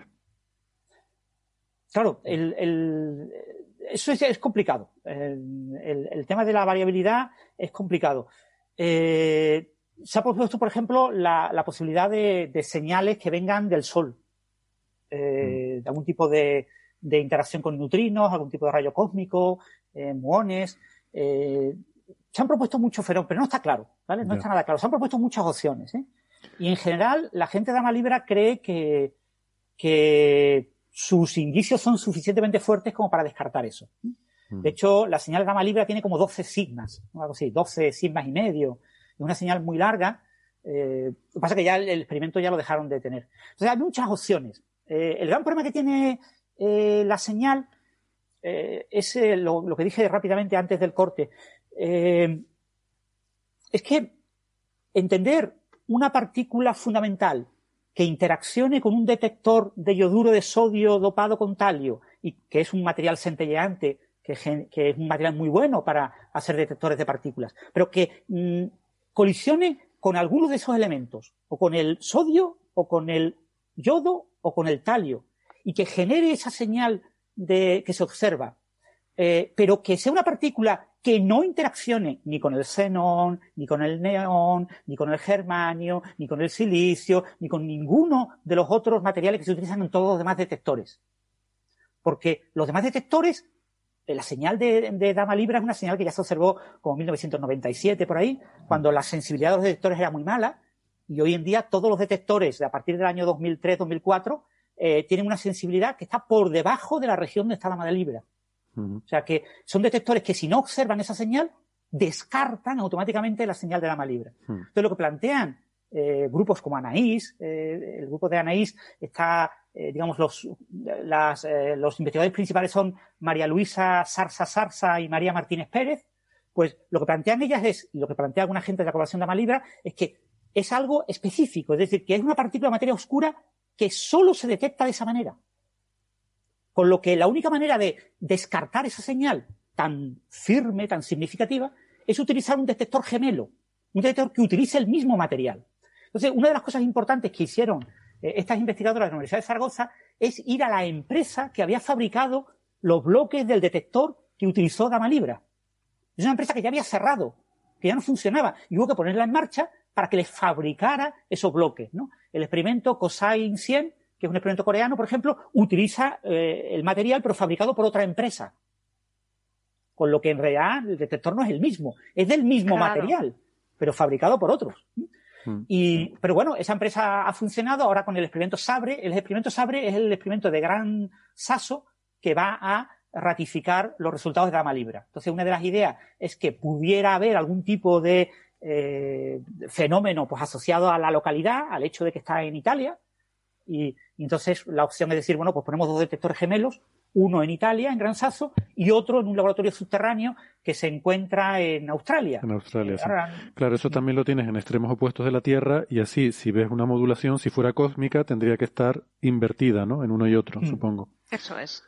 Exactamente, pero tienes que observar. Entonces van a utilizar un detector muy parecido al de Dama Libra, pero colocado los dos detectores, ¿no?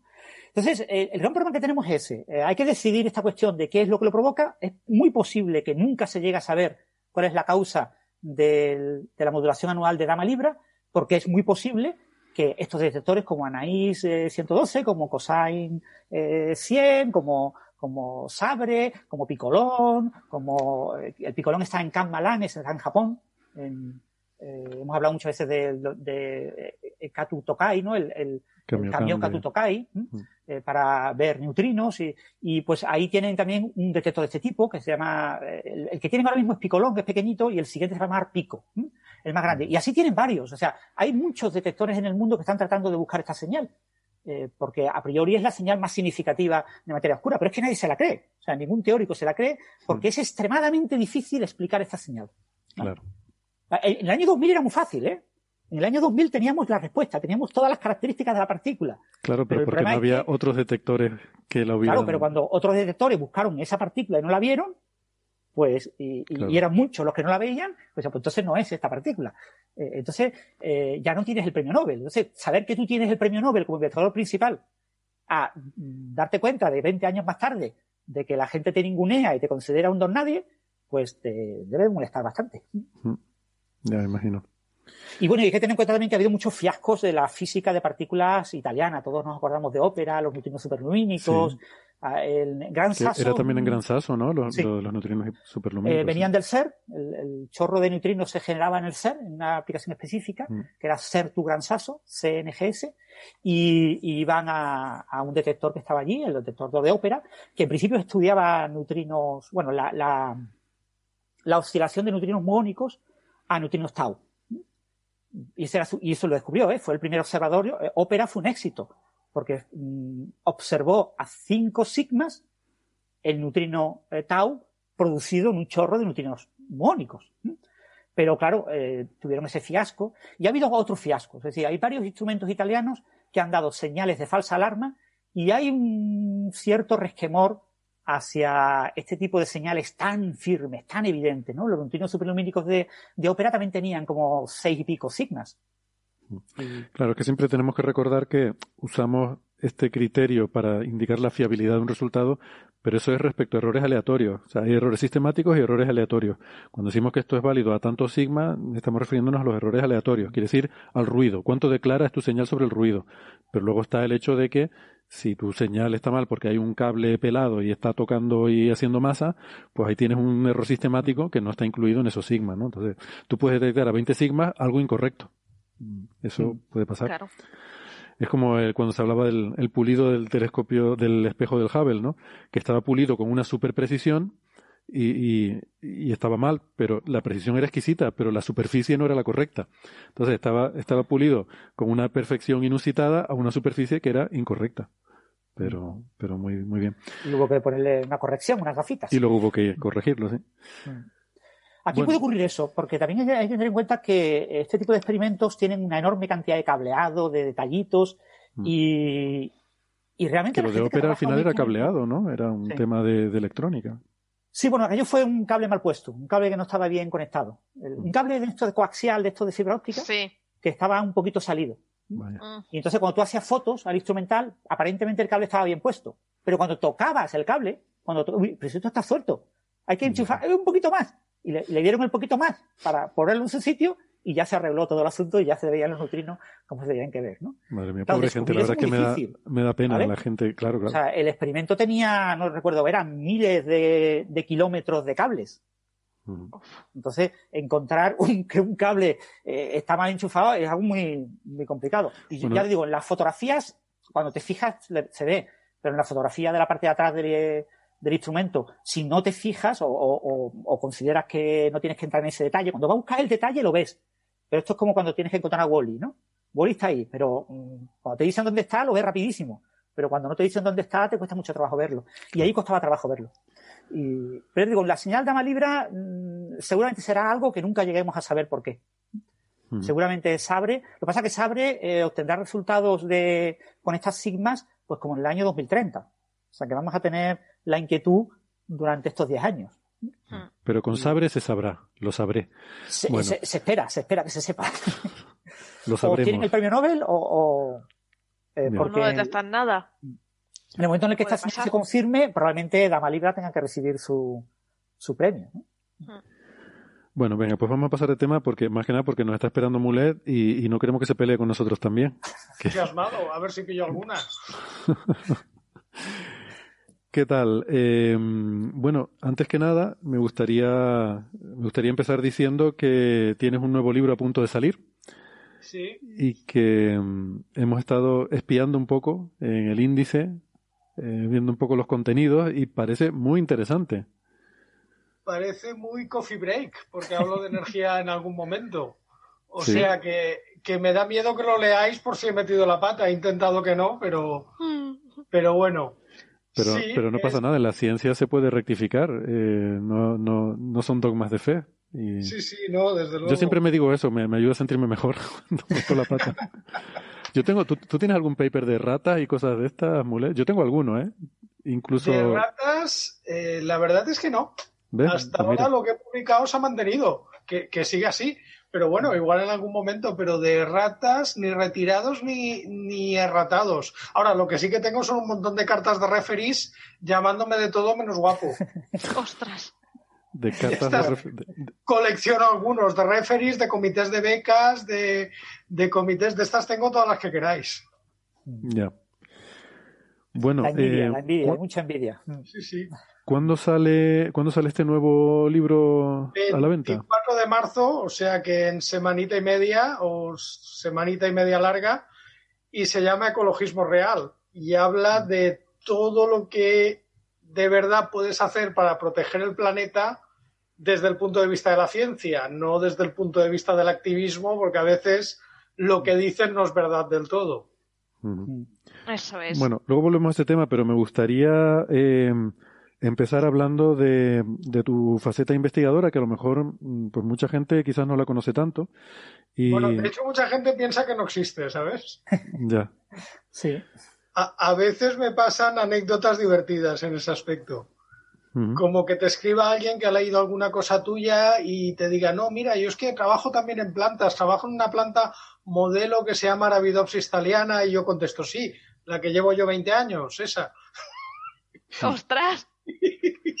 y me explican lo que es. Bueno, pues explícamelo a mí entonces. ¿Qué planta es esa? No, a ver, Arabidopsis thaliana sería el equivalente en plantas a lo que es un ratón de laboratorio, es decir, es la planta modelo. ¿Por qué se utiliza esa planta modelo? Pues básicamente porque es un hierbajo, pero eh, sí, es que es un hierbajo, no hay más. Pero tiene unas ventajas. Primero, que tiene un genoma muy pequeño. Los genomas de plantas en general son muy grandes, porque las plantas tienen una estrategia evolutiva que es duplicar genomas.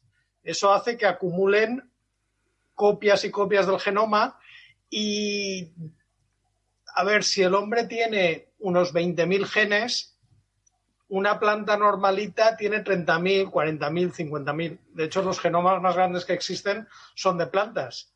Entonces, una planta que tenga el genoma pequeño ayuda mucho. A ver, a ver, eso para los que no tenemos ni idea, o sea, las plantas duplican su genoma, quiere decir copias idénticas, cogen, van replicando la información que tienen. Un error en la duplicación genética típico es que eh, de la misma forma que sabéis que hay enfermedades genéticas donde hay una duplicación de un cromosoma y entonces tienes, por ejemplo, el síndrome de Down, donde había, tenía que haber dos copias, hay tres, puede haber un error en, el proceso de meiosis, es decir, cuando se forman las células germinales, o en algún proceso eh, temprano del desarrollo, en el que se duplique todo el genoma. Esos errores normalmente en animales llevan, digamos, a, organismos no viables. Pero en cambio en plantas pueden llegar a organismos viables más fácilmente que en animales. Y entonces, digamos, es un mecanismo evolutivo. Por ejemplo, Arabidopsis thaliana se sabe que a lo largo de la evolución ha tenido tres duplicaciones del genoma. Ostras. ¿Por qué es un mecanismo evolutivo? Hombre, es que las plantas están quietas una vaca, eh, es lo que digo yo, estudiar animales es muy aburrido. ¿Por qué? Porque si una vaca tiene sed, va y bebe. O si una vaca tiene calor, pues se pone a la sombra. O si le pica un bicho, lo espanta con el rabo. ¿Eso qué quiere decir? Que tiene un sistema neurológico que está integrando todos los inputs y tiene unos músculos que allá van ellos.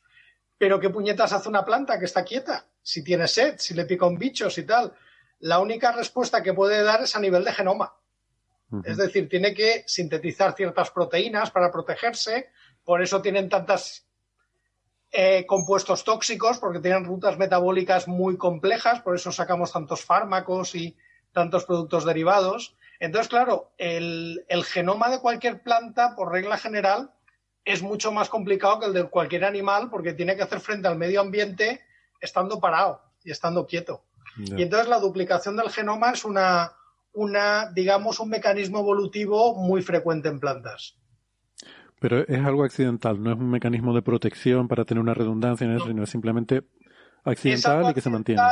Solo que suele haber una presión selectiva a favor. Es decir, es bastante probable que cuando se da ese mecanismo, ¿qué pasa? De repente tienes dos copias de todo. Eh, ¿Qué suele pasar cuando ya tienes dos copias de todo?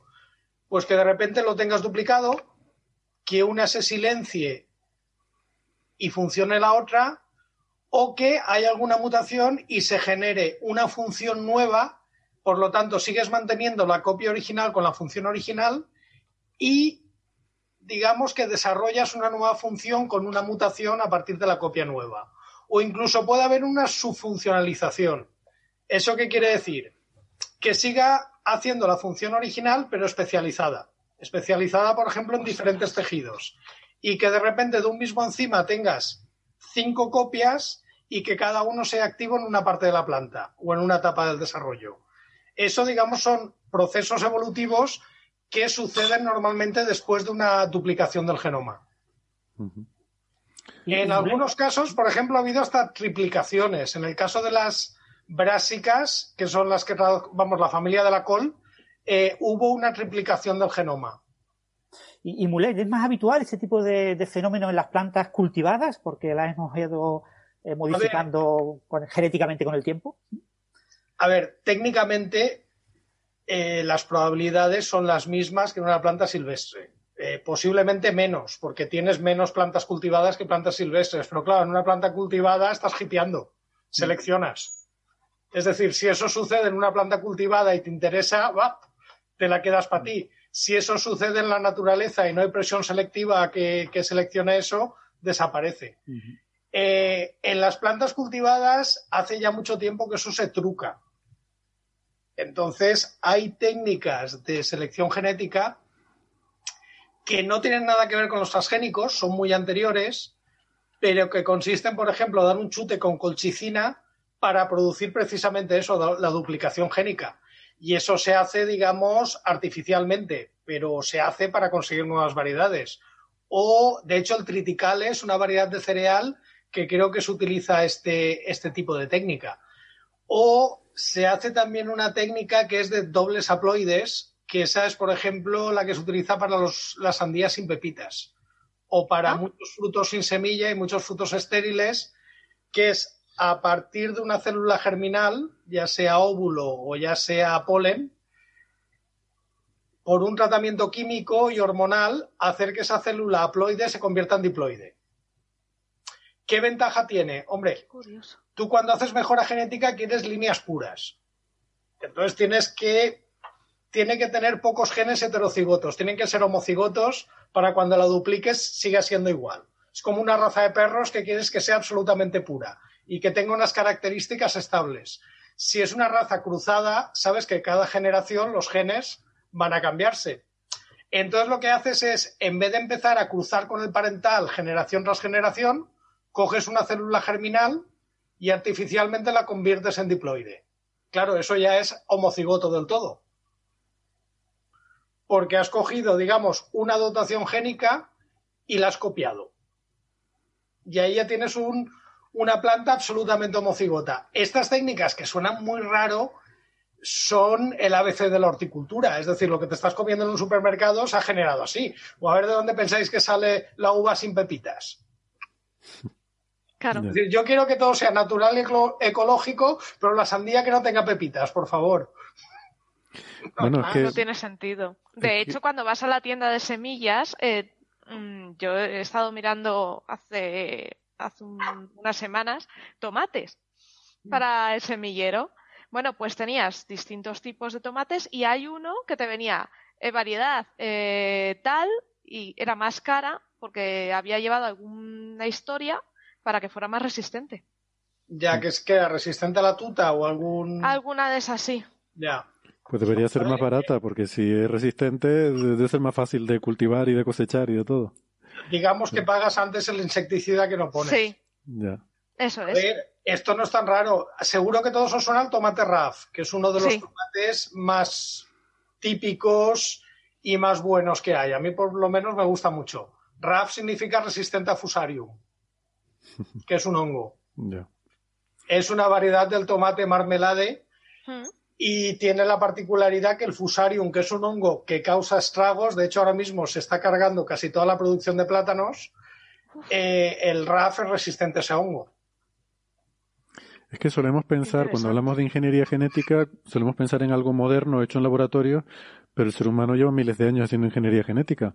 Y gracias a eso tenemos perros y, tenemos vacas y tenemos animales de compañía que si no, no existirían, ¿no? Y, y fruta y eh, quiero decir que muchas de las cosas que, que, nos gustan de la naturaleza son cosas que hemos seleccionado genéticamente, ¿no? Que hemos hecho ingeniería genética con ellos. Claro, nuestros abuelos han hecho injertos, nuestros abuelos han seleccionado semillas, todo eso. Por cierto, con el tema de los injertos hay una cosa muy divertida. Los injertos se utilizan en la agricultura desde el neolítico y es una técnica típica de agricultura. Tú puedes poner un pie de injerto, un almendro, y que luego te dé albaricoques, por ejemplo, que son todos de la familia Prunus. Sí. Mm, Ahora, en el 2014, creo que fue, eh, un científico dijo, uy, aquí estamos mezclando dos especies diferentes, ¿qué pasará con los genes? Y entonces se le ocurrió poner en el pie de injerto un gen marcado con la proteína verde fluorescente y en, el, en la planta injertada un gen marcado con la proteína roja fluorescente para poder trazar cómo se expresaban esos genes y efectivamente descubrió que la proteína roja que había puesto arriba se expresaba en el pie de injerto y la proteína verde del pie de injerto se expresaba en la variedad injertada. Con lo cual llevamos desde el neolítico comiendo fruta transgénica donde se han mezclado genes de dos especies Eso y aquí no pasa nada y la marcan como ecológica y anchas Castilla. Ujú. Eh, Francis, tú querías preguntarle a Mulet por sus papers, ¿no? Sobre el transporte del potasio en brócoli y estas cosas, ¿no? Que vi que Sí, los había que- seleccionado. Sí, parece que su último grupo, su último proyecto de investigación es sobre el brócoli, ¿no? Y por y el tema de resistencia a la sequía. Entonces, si puedes comentarnos un poquito Pues el, más detalle esa línea de investigación. el proyecto que estoy haciendo ahora es un proyecto que, que me dieron en el 2017, de hecho nos queda ya un año y medio para acabarse, pero está yendo bastante bien. A ver, yo he trabajado siempre, eh, yo, yo me digo que soy psicólogo de plantas. ¿Por qué? Porque yo trabajo, yo investigo el estrés en plantas. Pues obviamente tienes que ser psicólogo, ¿no? Si trabajas con el estrés. Eh, el estrés en una planta son, pues cuando la planta no es feliz. Cuando tiene unas condiciones que le molestan, que no puede, digamos, se define como todo aquello que hace que una planta no desarrolle lo máximo que puede desarrollar. Es decir, si una planta está en unas condiciones óptimas, puede crecer, digamos, hasta cierta altura o acumular cierta masa o producir tanto fruto. Si hay algo que le molesta, lo que puede hacer es que no llegue hasta ese máximo o que se muera directamente. Entonces, dentro del estrés hay de dos tipos. El biótico. El biótico básicamente es un bicho que se la coma. O un bicho que le moleste. Ya puede ser. Dentro del biótico entran los virus. No, no quiero abrir el melón de ¿está vivo o no está vivo? Vale. Solo diré que la gente que investiga virus de plantas son estrés biótico, por convenio. No empecemos aquí a liarnos. Y luego está todo aquello que le molesta a la planta que no está vivo, ni es un virus. Ahí tenemos salinidad, sequía, frío, calor. Mm, Luego hay algunos inundación, eh, metales pesados, contaminación del suelo, etcétera. Digamos que lo que he trabajado yo toda la vida desde que hice la tesis es estrés biótico, eh, abiótico, perdón. Principalmente salinidad, sequía y en algún momento también me puse a trabajar con frío. Eh, yo empecé trabajando con un sistema modelo todavía más sencillo que Arabidopsis, que era levadura. Es decir, leva- levadura de panadería. Y diréis, ¿qué tiene que ver la levadura de panadería con una planta? Pues una cosa muy útil y muy bonita. El sistema de transporte de iones, es decir, cómo la energía que hay en la membrana se hace exactamente igual en plantas y en levaduras. Y no tiene nada que ver con la de los animales. Digamos que en una célula de levadura y en una célula de planta hay una bomba de transporte de protones que hace que haya un gradiente de protones que por la parte exterior tiene carga positiva y por la parte interior tiene carga negativa. Y entonces tú tienes una diferencia potencial de aproximadamente menos 120 milivoltios. ¿Qué pensabais? ¿Que no iba a hablar de física, eh? Pues preparaos. Tú tienes... Todo, todo es física, Mulet. Yo siento decirte, en el fondo, al final, partículas. si, Sí. escar- si escarbas lo suficiente, al final todo es física. Sí, pues mira, ya estamos con los milivoltios. Tenían que salir. Venga. Bueno, pues tú tienes Yo una cuando diferencia- empezaste a hablar de protones, digo, ahora, ahora empieza Francis con el spin y vas a ver que la vamos a liar porque luego terminaremos, por cierto, al final vamos a tener un debate entre Francis y Mulet sobre el spin. A ver Vale. si... Pero bueno. No, pero si queréis podemos hablar de efectos cuánticos de la fotosíntesis. Sí. Va, termina esa explicación y luego vamos a la otra. Sí, esa si es interesante también. Mm. Vale, pues la cuestión es que la levadura tiene eh, una bomba que transporta protones hacia el exterior y esto genera una diferencia potencial. Sabéis que el impulso nervioso es una diferencia potencial eléctrico. Bueno, pues eso pasa en todas las células. La diferencia es que en, los, en las células animales lo que tienes es eh, la bomba sodio-potasio. Tienes potasio fuera y sodio dentro. Y ahí es como haces la diferencia potencial. En cambio, en plantas, en levadura, es protones fuera, potasio dentro. Es decir, cambia, digamos, la naturaleza de los cationes. Y eso es lo que te produce la diferencia. Entonces, levadura era un sistema muy bueno para estudiar salinidad y transporte de iones en plantas. ¿Por qué? Pues porque se parecía mucho, pero crecía en un tubo de ensayo. Y ponerle y quitarle genes era bastante más fácil que en aquel momento plantas. Claro, yo es que ya leí la tesis hace 20 años, ya tengo una edad. Entonces, eh, yo empecé trabajando con eso, eh, empecé trabajando con levadura, luego me fui de postdoc, luego mm, trabajé también en levadura, pero buscando genes de plantas, porque otra cosa que puedes hacer es meter genes de plantas en levadura. ¿Por qué? Porque funcionan. Entonces, si tú pones levadura en condiciones de salinidad, de frío, de sequía, y le metes un gen de plantas y ese gen tiene efecto, de repente ves en, un, en una placa de crecimiento que hay una colonia que crece, porque ese gen sigue funcionando dentro de la levadura. Y así identificas genes que, que sirven para algo. Claro. Entonces así identificamos en su momento, en el primer postdoc, unos 8 o 9 genes de remolacha. Trabajábamos con remolacha porque era una cosa con una empresa alemana y a ellos les interesa mucho el cultivo de remolacha porque es un cultivo industrial, etcétera. Luego me fui de postdoc a hacer cosas que no tenían nada que ver, de crecimiento celular, y luego volví y seguí trabajando en lo de siempre, salinidad, sequía, transporte de potasio. Entonces, estoy en un laboratorio donde hacemos, tenemos un sistema, digamos, de ciencia básica de transporte de potasio en Arabidopsis, que estudiamos sobre todo, ahora estamos con la regulación de la transpiración, porque hay otra cosa. ¿Cómo, se mueven las plantas si no tienen músculos? ¿No os habéis pensado que hay plantas como la claro. tocas y se mueven? Luego están las hojas, tienen unos poros que se abren o se cierran en función de la hora del día. Los cactus que están en el sol en pleno desierto se cierran durante el día y se abren durante la noche. Vale, pues obviamente las células no tienen músculos. Lo que tienen son eh, corrientes de iones, que eso hace que se llenen o se vacíen de agua, y digamos que esa, ese cambio en el turgor es el que hace que se abran o se cierran. Obviamente, estudiar los flujos de potasio hace que pueda regular la transpiración de las plantas y eso hace que consuman menos agua. Que eso es un artículo que publicamos el año pasado en Plan Physiology, que descubrimos un nuevo regulador de ese proceso que es complicado, no, lo siguiente. Estos son los típicos cuadritos que salen de una proteína con 50.000 flechas, cada una viene de una hormona de tal, pues, pues en eso. Yo, digamos que en levadura pongo una imagen de la regulación del transporte de potasio con 20.000 flechas, señalo una y digo, mira, esta es mi tesis. y de hecho fue así. Hay una flecha ahí que digo, mira, mira, mira, mira mi tesis. O sea, que, la, movilidad en plantas es debida a la presión osmótica, ¿no? Al cambio de osmosis entre... Los, los movimientos de plantas que se llaman epinastias son debidos a mm, que entra o sale líquido. Mm. Y esto puede ser en algunos momentos muy rápido, depende de las circunstancias. Y bueno, básicamente eso es lo que he hecho. Lo que pasa que ahora, mm, por un punto de vista práctico, y es que es más fácil financiar proyectos aplicados. Claro. Entonces, desde hace tres años, digamos que entramos en relaciones con una empresa de semillas de brócoli. Entonces tenemos un programa retos que son programas empresa-universidad o empresa-ciencia básica y lo que estamos haciendo es todo lo que estábamos haciendo en ciencia básica en Arabidopsis, aplicarlo en la planta de cultivo, concretamente el brócoli. ¿Por qué el brócoli? Pues porque es eh, la planta con la que trabaja esta empresa, básicamente y además a mí me gusta, ¿qué queréis que os diga? Y no lo digo porque trabaje en brócoli, es que está bueno.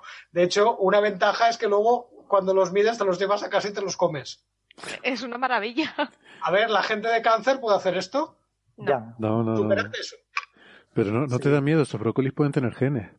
Sí, pues como todos. El, el, blog de, que no lo he mencionado, el blog de Mulet, tiene un blog en Naucas muy, muy bueno y muy seguido, ¿Cómo se llama? Tomates sin genes. Tomates con genes. Tomates con genes. Tomates, con genes. Esto viene por una encuesta que hizo la Fundación BBVA, donde preguntaban, había preguntas en general sobre ciencia y entonces creo que el 45% pensaba que un tomate no tenía genes, pero que un tomate transgénico le habían puesto genes. Ah, vale. Ese es el origen del nombre. Madre mía. estaría y, bien. Mulet, este Sí. de, de estudios que trabajáis con transportadores ¿no? de iones, que son eh, moléculas que se encuentran, son como pequeños tubitos que se encuentran en la membrana de las células, eh, ¿también hacéis algún tipo de modelado, eh, digamos, de química cuántica o así de estos transportadores? ¿Usáis reconstrucción por criomicroscopía electrónica y cosas por el estilo, que ahora están muy de moda? ¿O ver, solamente yo- hacéis estudios metabólicos, digamos? Yo no lo hago porque yo no trabajo en temas de estructura. Hay grupos que hacen estructura y te digo, hacer estructura de proteínas de membrana es el infierno Mm. porque es complicado. Eh, normalmente yo lo que estudio son temas de regulación, es decir, qué proteína regula cuál y o qué proteína puedes modificar para que luego tengas un efecto a nivel de planta. Es decir, si, si en un genoma de plantas pueden haber 30.000 o 40.000 genes, la pregunta que a mí me gusta contestar es ¿qué gen puedo tocar para que al final la planta necesite menos agua o pueda crecer en agua salina? Entonces yo no me dedico a hacer cosas de estructura. Mm, De hecho, cuando a veces he encontrado un gen nuevo, que, que, eso lo contaré otro día, pero a veces le pones nombres a genes y es una parte muy divertida, eh, sí que cuando no tienes ni idea de lo que es, intentas hacer un modelado y lo haces por software, pero utilizas plataformas de software que hay que lo que hacen es, partiendo de una proteína que ya está cristalizada y que se sabe la estructura, se utiliza como modelo y entonces haces una predicción que básicamente en el paper deco- decora. Pero es una predicción que tú ya pones que es un modelado, pones en qué circunstancias lo has modelado y luego el referee se la cree o no. Pero digamos que no tiene demasiado valor hasta que no salga la estructura 3D real. Claro, porque ahí en ese tipo de estructuras son donde están ocultos los efectos cuánticos que controlan todo ese flujo de iones eh, a Sí, través del sobre canal. todo ese tipo de estructuras te dice mucho de la regulación. ¿Por qué? Porque cuando tienes la estructura ves qué aminoácidos, digamos, están expuestos, que son los que se Mm. pueden fosforilar, se pueden tal, o puedes ver si tiene conformación abierta o cerrada, que Mm. normalmente lo tienen. Suelen tener dos o tres conformaciones o pueden interaccionar con una otra. Entonces, claro, tener la estructura es muy útil. Ahora, complicado lo que quieras y más. Sí, sí, sí, cierto. Mm. Mm. Y bueno, ¿nos puedes comentar algún resultado? Porque el proyecto dices que ya le queda como un año eh, algún resultado relevante que hayáis obtenido eh, sobre el Pues, brócoli que creas que En merece la pena brócoli, ahora estábamos viendo, eh, la primera parte del proyecto era encontrar, digamos, factores limitantes. Es decir, lo que hemos hecho es coger variedades sensibles, variedades tolerantes a sequía y, y medir todo lo que se pueda. Es decir, medir metabolitos, medir aminoácidos, medir fisiología, medir tal, para ver si encontramos algún tipo de patrón que diferencie eh, desde variedades muy similares, pero que solamente cambian en que una es muy sensible y otra muy tolerante, a ver si vemos algo. Parece que la cosa va por el tema del metabolismo energético, es decir, que las tolerantes pueden continuar produciendo energía y consumiendo azúcar, mientras que a las sensibles les cuesta un poco más. Pero bueno, lo interesante es ver si eso tiene valor predictivo. Es decir, si luego puedes coger una variedad que no sabes cómo se va a comportar en campo, medir determinada cosa y decir, mira, como tengo cinco variedades y esta es la que más alto tiene este metabolito que hemos visto en un estudio previo, que era diferencial, esta va a ser la que mejor se comporta. Ese es el paso siguiente, el que queremos hacer a partir de ahora. Y eso en los fertilizantes, muchos, eh, hay, hay fertilizantes que son eh, potásicos, ¿no? Que añaden eh, potasio, nitrogenados, eh, el- e influyen en ese tipo de procesos de, de transporte de iones, el, el que A se ver. fertilice de manera adecuada a la planta. Fertilizantes, eso, si alguien que nos ha oído tenía algún abuelo agricultor o él mismo es agricultor, hay una palabra mágica, nitrofosca. Nitrofosca. ¿A que, a que os suena de algo? ¿A que lo habéis Sí. oído? Vale, Eso y el quelato de hierro es lo que más se usa. exacto. Nitrato, nitrato de Chile era aquí el... Y el nitrato de Chile. ¿A qué os suena? Bueno, el nitrato de Chile ya es un icono cultural. Estaban aquellos azulejos Sí. con la silueta del, del señor a caballo que parecía salido de Pasión de Gavilanes. Todavía queda en la isla de La Palma, eh, queda alguno ahí. Sí, sí, Por, Vale- por Valencia ni te digo los que hay. sí.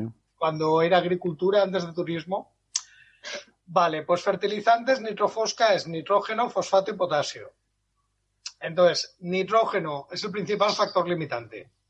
El principal de todos. Eh, ¿Por qué? Pues porque se agota muy rápido. La planta necesita mucho nitrógeno. eh, necesita mucho nitrógeno porque las proteínas son aminoácidos, los ácidos nucleicos, y claro, estos son átomos no de nitrógeno y- que no- tienes ir- que ir no lo- metiendo. Y no lo puede coger Claro. del aire porque el nitrógeno es lo más abundante que hay en el aire y no sirve para nada, absolutamente. Exacto, no sirve para nada porque tiene un triple enlace que eso no hay Cristo que lo rompa. Bueno, sí, hay, hay- Cristo no, Bosch y Haber son los que lo pueden romper. ¿Cuál es el problema? El nitrógeno se agota muy rápido del suelo, porque en el momento en que la planta empieza a crecer, chupa todo el nitrógeno, claro, como son plantas de cultivo, luego no se mueren como en un ecosistema y vuelven al suelo, entonces tienes que echar fertilizante nitrogenado. Fertilizante nitrogenado, mm, pues mira, eh, si ahora somos 7.000 millones de personas, es por el ciclo de Bosch-Haber. Di- directamente, no hay más. El 75% de átomos de nitrógeno de vuestro cuerpo han pasado por el ciclo de Bosch-Haber. Es decir, y si no se hubiera inventado ese ciclo que convierte el nitrógeno atmosférico en amoníaco a cuenta de muchísima energía, mm, no seríamos 7.000 millones de personas, seríamos 3.000 o 4.000, con suerte. Porque básicamente es el principal factor de li- limitante, el fertilizante de amonio. ¿Qué, qué es ese ciclo? Perdona, a mí no me, no me suena. El ciclo es, eh, Haber-Bosch, perdón, es coger nitrógeno atmosférico, meterlo con altísima presión y altísima temperatura y forzarlo a, re- a reaccionar con el hidrógeno. O sea, un proceso industrial. Es un proceso industrial. De hecho, si dicen que la tecnología, la agricultura consume mucho petróleo, es verdad. Pero es verdad por eso. Es verdad porque para ese ciclo necesitas presión y temperatura, eso cuesta energía y actualmente la energía que utilizamos en todo el mundo, la mayoritaria sigue siendo la fósil. Si toda la energía que tuviéramos fuera renovable, ya no podrían decir que la agricultura consume petróleo. Diríamos que la agricultura consume energía solar. Entonces, de hecho, el principal problema que tiene el coche de hidrógeno es el ciclo de Haber-Bosch.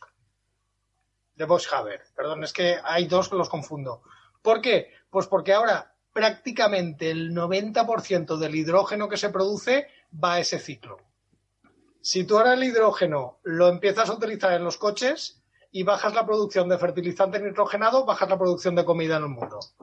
Ostras. Que ese es un problema que cuando la gente empieza a decir el coche de hidrógeno, digo, pero estos no comen o qué.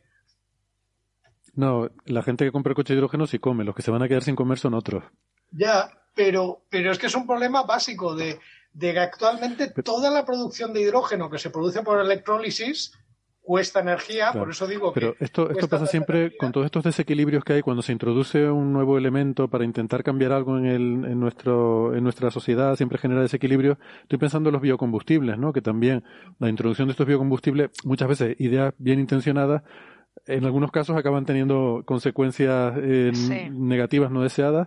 Porque, claro, como esto era muy rentable para eh, muchos agricultores que podían dedicar sus cultivos a generar biocombustibles, pues dejaban de cultivar otras cosas que eran alimento y eso hacía que, que, que se produzca una escasez de alimentos, ¿no? Y que gente con, al final, que la gente más pobre del mundo siempre es el que acaba pagando el pato de, no sé, de, de los trastoques que hacemos, ¿no? O sea, lo que habría que intentar, de alguna forma, al mismo tiempo que se hace eso, intentar tomar algún tipo de medida que compense la pérdida de producción que vamos a tener, pues bueno, en este caso en la agricultura, ¿no? Gra- Gracias por centrarme la pelota, porque de eso hablo bastante en el próximo libro. Vale. Los biocombustibles fueron una burbuja publicitaria. Realmente Sí. nunca fue una realidad y nunca llegó a haber mm, una industria de producción de biocombustibles a escala global. Por un motivo, no son rentables. A día de hoy no funcionan. Es decir, si tú calculas eh, lo que te cuesta obtener, por ejemplo, un litro de bioetanol a partir del maíz. Es decir, tú haces el cálculo bien hecho, que no es fácil, pero se puede hacer, de eh, toda la energía que te cuesta con- obtener ese litro de alcohol, que tienes que sumar fertilizantes, insecticidas, recoger, fermentar, destilar, y luego sumas la energía, le restas la energía que te produce ese litro de alcohol, tienes un déficit. Por lo tanto, a partir de ahí no es una solución. Ujú. Eh, solamente hay una excepción y es el cultivo de caña de azúcar en Brasil. El cultivo de caña de azúcar en Brasil, de hecho sí que es rentable y de hecho sí que se utiliza bioetanol en los coches de Brasil. Si vais a Brasil, notaréis que hay un olor peculiar en las gasolineras y es porque se utiliza bioetanol.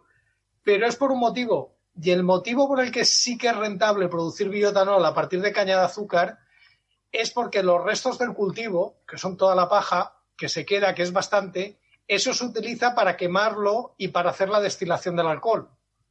Por lo tanto, no tienes que poner energía exógena y ahí sí que te sale el balance energético. Qué bueno. Es el único caso. Cuando Bush en el año 2007 dijo que iba a hacer biocombustible a partir de maíz, es que no salían los números.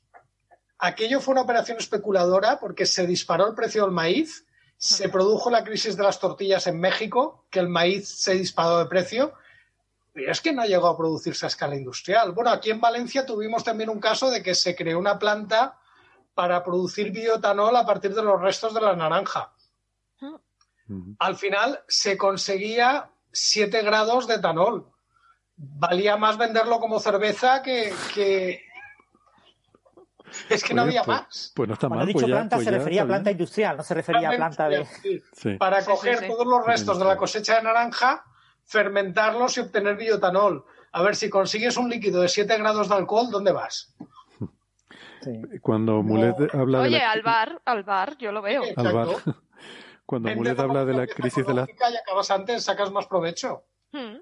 Quería aclarar que la crisis de las tortillas, en España para nosotros tortilla significa otra cosa, pero las tortillas Sí, mexicanas son como tortitas hechas con, en este caso con maíz, se pueden hacer con harina o con... o Bueno, con- que ahora desde que en Mercadona ya venden, yo creo que la gente ya empieza a... Sí. Ya sabemos lo que es, ¿no? Sí.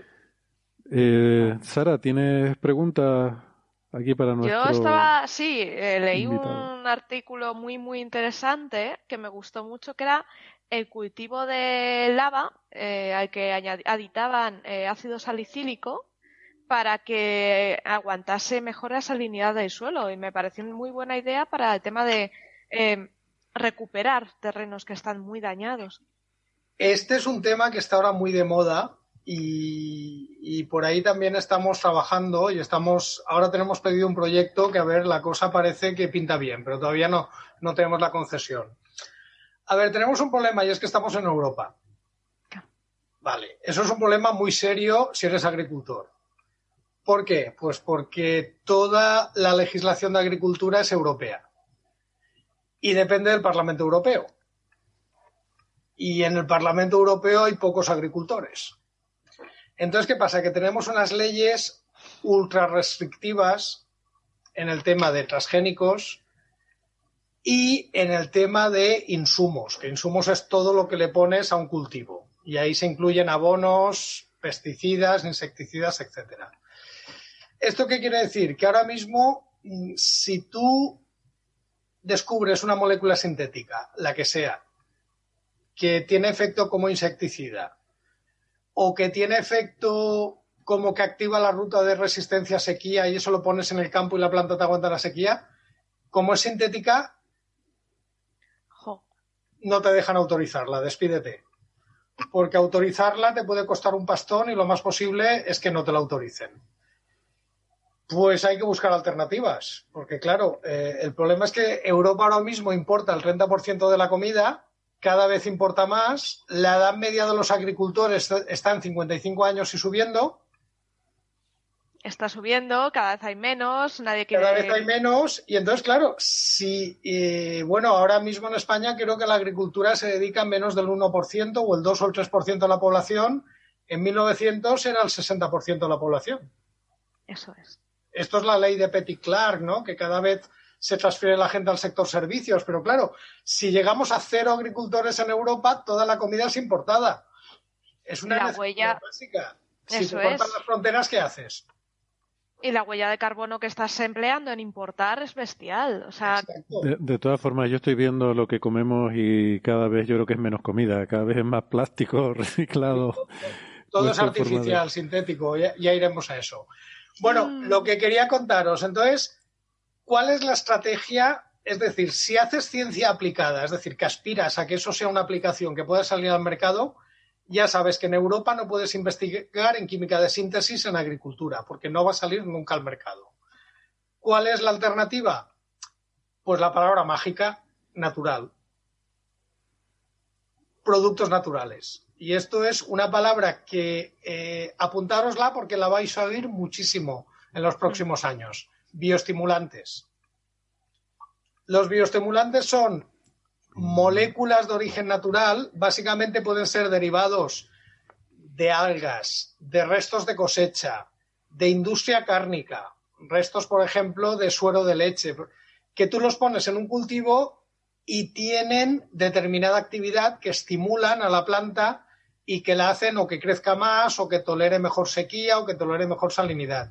Entonces ahora hay muchísimo interés en investigar cosas de estas, primera porque es verdad que se ha visto que algunas funcionan, que tiene mucho interés su caracterización y segunda porque las vas a poder vender, porque al ser naturales te van a dejar que salgan al mercado. Y además ahora es un buen momento porque hasta ahora no había prácticamente regulación. ¿Qué pasa cuando no hay regulación? Pues que una empresa de vino, de aceite, pues hacía limpieza, rascaba la cañería, lo ponía en un bote y decía bioestimulante. ¿Qué pruebas le has hecho? Ninguna. ¿Qué efectividad tienes que funcione? Ninguna. Pero como es un mercado que no está regulado y es un bioestimulante porque es de origen natural, allí va.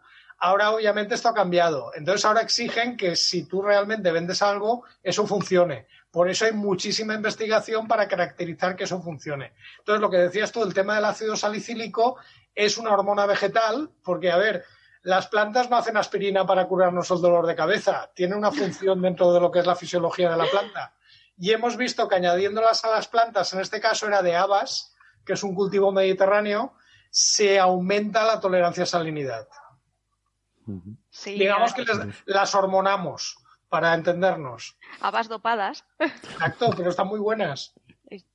Son una maravilla. Y luego, aparte, lo que, el bien que hacen en el suelo, que lo recuperan muy bien. Sí, porque por lo que hablábamos antes, digamos que tienen en las raíces unas bacterias que son capaces de forma natural fijar el nitrógeno. Que eso, por ejemplo, los brócolis no lo tienen. Los brócolis tienen el problema que se defienden tan tan bien de las plagas porque tienen glucosinolatos y moléculas de azufre que se cargan hasta los pobres microbios que quieren ir a la raíz. Los dejan fritos a los pobres. Madre mía. No sabía yo eso de brócoli.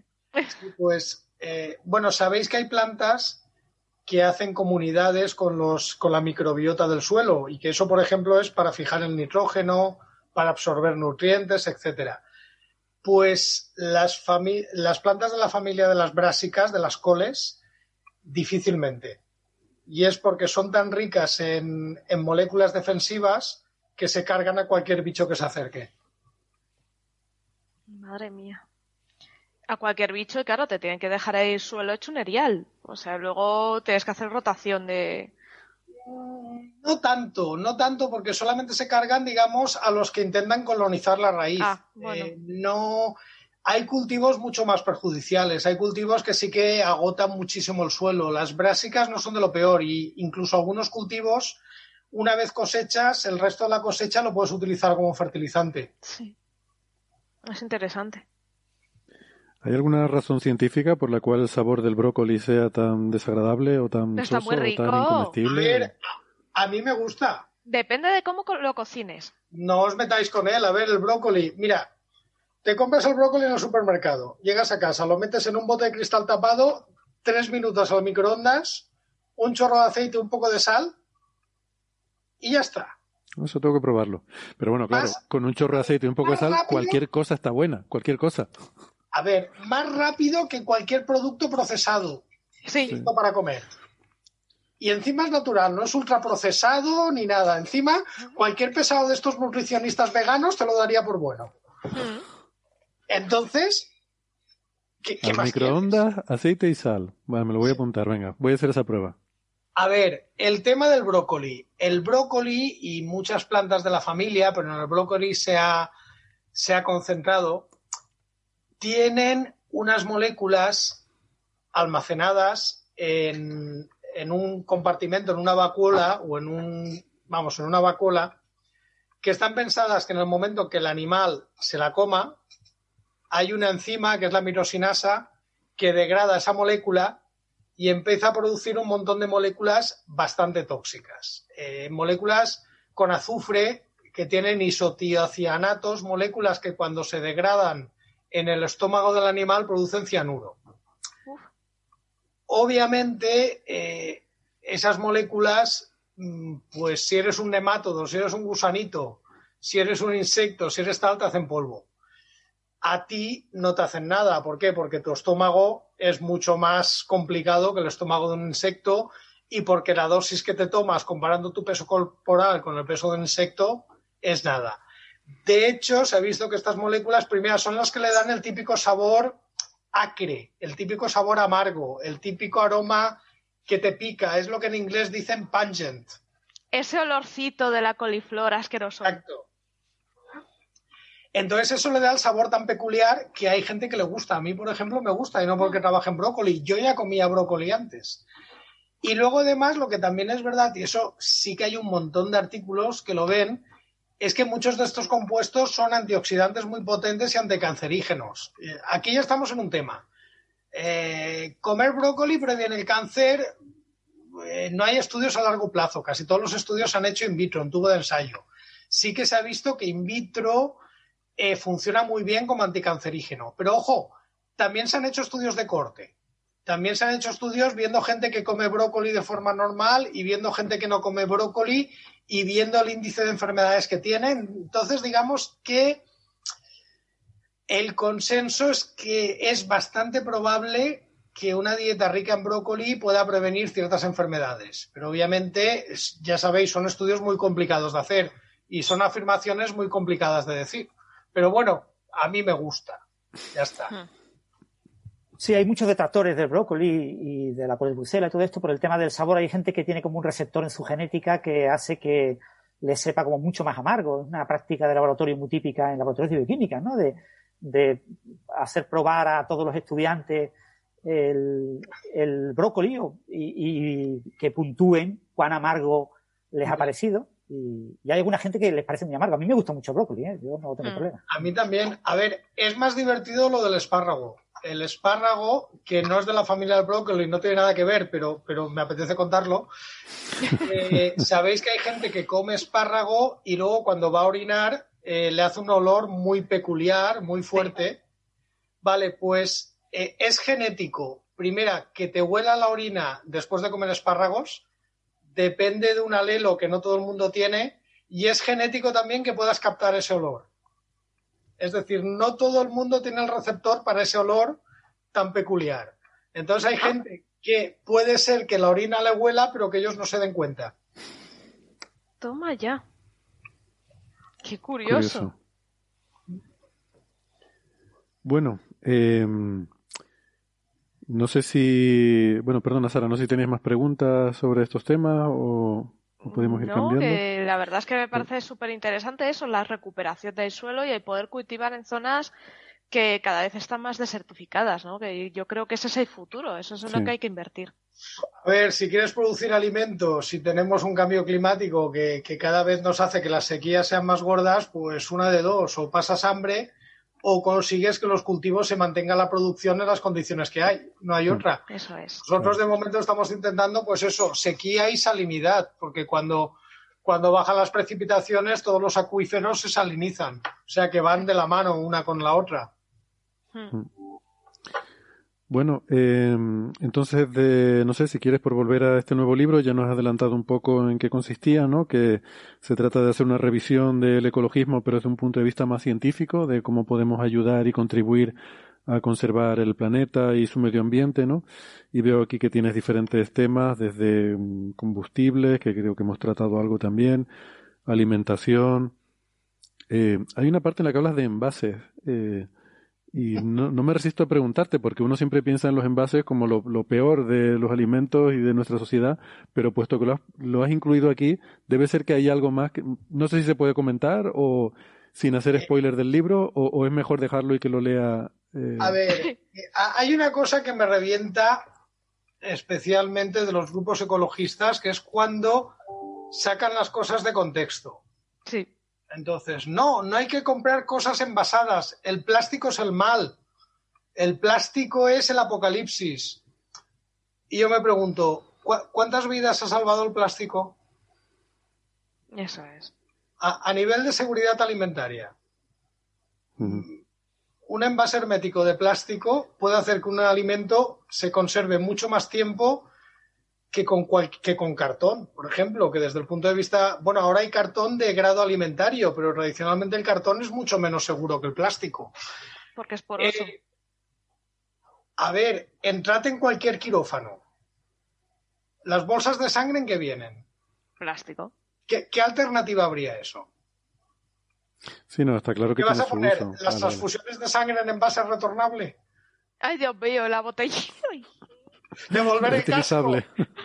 Las bolsas de transferencia de sangre reutilizable. Estaría genial, como las de Mercadona, ¿no? Que te llevas la bolsa y cuando vas a tu transfusión, te llevas tú tu bolsa, ¿no? Y cada vez que vas al quirófano. Entonces, Vale, este vale, no, eh, entiendo. Son, son las que hablo en el libro, de que todo tiene que ponerse un contexto y hay que hacer un análisis coste-beneficio. Vale. Prohibimos el plástico, que es, a ver, lo que ha pasado en Alemania, prohíben las nucleares, se han disparado las emisiones de Carbono. carbono por persona. No hay más. Ahora mismo Alemania emite mucho más CO2 por persona que cuando tenía las nucleares. Entonces, hago ese tipo de análisis en todos los aspectos de la vida. Entonces digo, el plástico tiene unas ventajas. Otra ventaja del plástico que la gente no se da cuenta. Eh, todo lo que hay en un supermercado se tiene que transportar. Todo lo que transportas consume energía. A ver, imaginad que todos los recipientes que hay en un supermercado de plástico fueran de vidrio. Pesarían el triple. ¿Cuánta energía costaría llevarlos de un sitio a otro? Eso es. Ya. O si fueran de cartón, en ese transporte con humedad se podrían degradar. Es que Exacto. ¿Cuánto tendrías que tirar? Que eso al final también es energía gastada. Vale, pero eso no.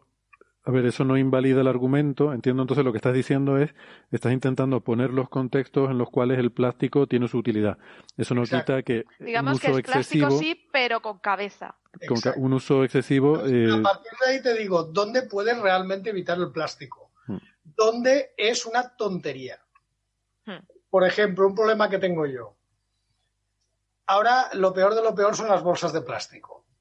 De acuerdo, sí que es verdad que, que tradicionalmente tú ibas al supermercado, cogías dos bolsas, cogías una más, llegabas a casa, las ibas guardando, las utilizabas para la basura, seguías guardándolo y al final el armario de las bolsas de plástico enorme. Eso me pasaba a mí, yo creo que les ha pasado a todos, Hmm. porque te daba cosa tirarlas. Ahora la moda es, te vas a cualquier congreso, te, da, te dan la típica bolsa ecológica de tela. Que tienes que Pero- lavar y mucha gente no lo sabe. Exacto. Primera, para llevar alimentos es una guarrada. La tienes que lavar. ¿Por qué? Por- pues porque el algodón no es un material que pueda ser estar en contacto con alimentos. Y la gente mete ahí la barra de pan. Ay, las, bacter- a las bacterias les gusta mucho eso. Exacto. Les gusta el algodón y les gusta el pan, los dos. Y les gustas tú. Sí. Como Manu Chao, me gusta el algodón, me gustas tú. Bueno, a lo que íbamos. Eh, entonces, algún cálculo es, mm, ¿cuántas veces tengo que utilizar la bolsa de algodón para compensar las bolsas de plástico? Y adelanto que más de 100. ujú. Y, y lavándola. ¿Por qué? Porque el algodón dentro de los cultivos es de los que más energía, más agua y más pesticidas requiere. Entonces, al final, eh, si haces números, dices, pues igual lo mejor es tener una bolsa reutilizable de plástico. de plástico. Por ejemplo, en industria nosotros hacemos eso. Para las piezas de los proveedores, ¿ya? en muchas ocasiones eh, se usan contenedores de plástico abatibles ¿Ya? que son retornables. O sea, tú no haces un contenedor de plástico y lo tiras a la basura, sino Yo- que se, se retorna al proveedor, te lo rellena y te lo vuelve. Se pueden llevar usando a lo mejor 20 años el mismo contenedor. Ya. Tener bolsas de algodón para ir a la compra, aparte de ser poco higiénico, de ecológico no tiene nada. Lo mejor Nada. es tener una bolsa de plástico y que la utilices muchas veces. Sí. Más mejor. Y que cuando se acabe la tires. Además, las bolsas de plástico hay algunos que puedes tirar al contenedor del plástico. Y eso es más ecológico que todas las típicas bolsas de algodón que ahora te regalan en cualquier congreso, promoción, propaganda y tal, que no son ecológicas ni son la mejor idea para llevar alimentos. No. ¿A ¿Cuánto de lejos estamos de eso que oímos hablar muchas veces de unas bacterias que se comen el plástico? O sea, ¿cuánto, ¿Cuánto de lejos estamos de tener algo que sea que haga el plástico degradable? Pero si realmente no hace falta que sea degradable, lo que necesitas es reciclar de verdad. O sea, mejores políticas de reciclaje, no que solo se recicle un 20% de lo que tiras al contenedor amarillo. O aparte de reciclarlo, darle un uso que sea lo más óptimo posible en cada paso. Ahora mismo el país que gestiona casi todos los residuos de plástico es Suecia. ¿Sabéis lo que hace? Quemarlos. Pero ¿cómo los quema? En una incineradora y obtiene energía. Entonces le das una última utilidad a ese plástico. Hmm. Pero no es súper contaminante. No necesariamente. Si es una incineradora bien diseñada, no tiene por qué. Obviamente emite CO2 a la atmósfera, pero tendrías que ver cuánto es esa emisión de CO2 y cuánto sería ese plástico en un vertedero o en el mar. Entonces, al final, todos hacen números. Hombre, yo en ese sentido defiendo el, el uso. A ver, la producción de CO2, primero, no es tóxico, es un gas que produce efecto invernadero, pero a la larga nosotros podemos, invirtiendo energía, si tuviéramos una fuente de energía limpia, inagotable, si tuviéramos la fusión nuclear eh, súper extendida, nosotros podríamos revertir el proceso del CO2. Lo podríamos sacar de la atmósfera. Eh, otras cosas como eh, desenterrar los plásticos, no. Eh, los microplásticos no los podemos. Esos son cosas que necesitas otro tipo de. Pero entiendo que habiendo energía tú puedes resolver esos problemas de alguna manera, ¿no? Al final el problema básico que tenemos es que no tenemos una fuente de energía limpia, abundante, segura e inagotable. Que- pero Pero, que, que hay expectativas de ¿pensáis que la que la lleguemos a tener. que la fusión nuclear realmente llegara a ser una realidad en un plazo humano de tiempo? Que sí. Yo soy firme defensor de esa idea. Yo creo que sí, que la segunda mitad del siglo XXI se caracterizará por la fusión de nuclear como fuente de energía prácticamente en todas las ciudades. O sea, el objetivo es que cada gran ciudad con 100.000 habitantes, toda ciudad que tenga más de 100.000 habitantes tendrá un pequeño reactor de fusión eh, Pero- al lado. Es que no, no nos queda otra, ¿eh? Es que si no, yo no veo otra. A ver, mm, a mí me parecería, por cierto, le, le pego caña en el libro a la película Moon por el tema del helio 3, que parece que no era tan como decían ni que sería la solución a la fusión nuclear, como plantean en esa película, pero bueno, no voy a hacer spoilers. Eh, ojalá. ¿El ITER pensáis que realmente será el paso necesario para conseguir la fusión nuclear? En principio sí, o sea, a ver, eh, JET ya logró la fusión, eh, demostró que la fusión era posible. ITER lo que va a hacer es lo- demostrar que la fusión sostenida durante unos minutos. ITER no es un reactor de fusión, ¿vale? ITER no está hecho ni para fusionar ni para generar energía, porque es una máquina que puede aguantar, pues, 20, 30 Sí, de orden de eh, 20 minutos el objetivo. durante unos minutos. Mm. ¿Qué significa eso? Que ITER, a los tres años de meterle fusión, lo tienes, lo tienes destrozado. Ya. Entonces, eh, claro, eh, ITER es un paso necesario para el primer prototipo de un eh, reactor de fusión que se llamará Proto. Pero para llegar de ITER a Proto, en medio tenemos a Demo. Entonces, es ITER, después Demo y después Proto. Pero Proto, que se estima que podría empezar a construirse sobre el año 2060 más o menos, si todo va bien, eh, ya sí será copiable.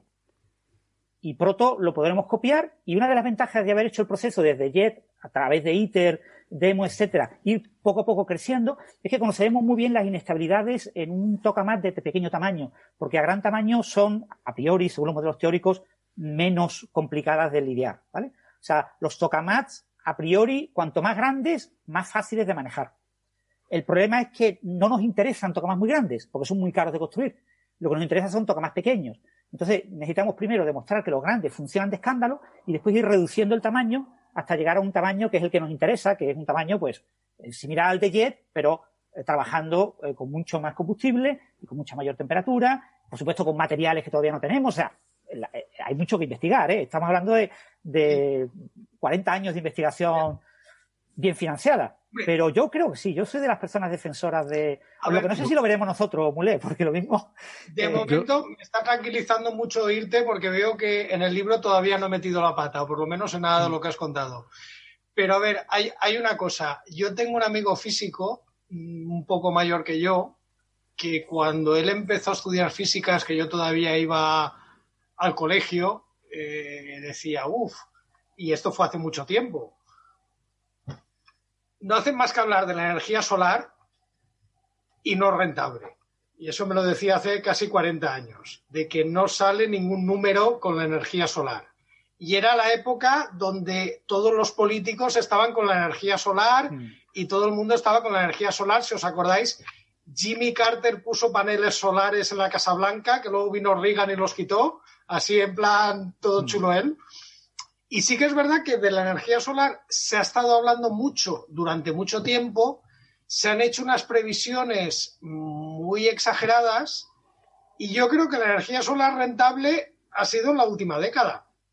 Yo, yo tengo un amigo, Sí. muy amigo, que además es de mi pueblo y fuimos al mismo colegio, que es catedrático en la Universidad Jaume I, que está trabajando en energía solar y, y él me ha contado que por fin están consiguiendo hacerla rentable 40 años después de cuando todo el mundo estaba diciendo que era la solución ya en ese momento. Hmm. Claro, con la fusión fría a veces te da un poco de miedo que sea eso, que se hayan hinchado las expectativas, pero que, que, que sea la energía solar 2. Sí. No lo sé, muy difícil. O sea, hay que recordar que, que lograr lo que se pretende de aquí al año 2060, eh, ahora mismo lo que tenemos es una ruta, un camino, y ese camino está lleno de piedras. Una de las piedras más importantes es las fluctuaciones políticas. Eh, Es que, a ver, la, vamos la a ver. contribución de Estados Unidos a ITER depende Sí. del presidente. Y Sí. fijaros, eh, ha habido años en que eh, Estados Unidos ha dicho, no pongo un duro para ITER, porque está en Europa. Y tú dices, pero ¿cómo que no vas a poner ningún duro? Pero tú no, no un, un presidente tuyo de tu país hace eh, tres eh, mandatos no dijo que iba a invertir en esto hasta que se acabara. Sí, pero es que yo soy el nuevo presidente y digo que no. Entonces, Eso genera mucha, mucho conflicto, eso genera mucho conflicto. Eh, eso, ITER fíjate. tenía que estar funcionando alrededor del año 2012. O sea, ya, ya construido, ¿vale? Construido. Y sin embargo, eh, se ha multiplicado como por 10 el coste y ahora pensamos que estará construido en 2027. O sea, es que no tenemos fe en, en invertir en eso. Es que yo creo que con- hay un par de cosas sobre esto. Primero, creo que si algo hemos aprendido con la pandemia es que el tiempo que se tarda en desarrollar vacunas o lo que sea depende de cuántos medios se pongan. Eso Vamos, lo hemos visto. básicamente de dinero. Exacto, a eso me refiero. Cuando digo medios quiero decir dinero, que es la, la unidad de medida de medios. Entonces, cuando algo realmente es un problema muy, muy, muy gordo, entonces se pone un montón de dinero para acelerar todos los plazos eh, eh, y que las cosas se hagan. La inversión que hay en ITER y en, en general en la fusión a nivel mundial es ridícula, es ínfima. Quiero decir, gastamos mucho más en películas que en estos desarrollos. Y eh, muy interesante el comentario que apuntaba Francis sobre los presidentes de Estados Unidos. Eh, yo creo que ahí hay una moraleja muy interesante. En Estados Unidos hay un tira y afloja, además el, el país eh, por excelencia de, del petróleo, de, Dallas, de las petroleras, de, de todo esto, ¿no? Y eso tiene un, una componente ideológica muy marcada. Los presidentes republicanos son muy pro petróleo.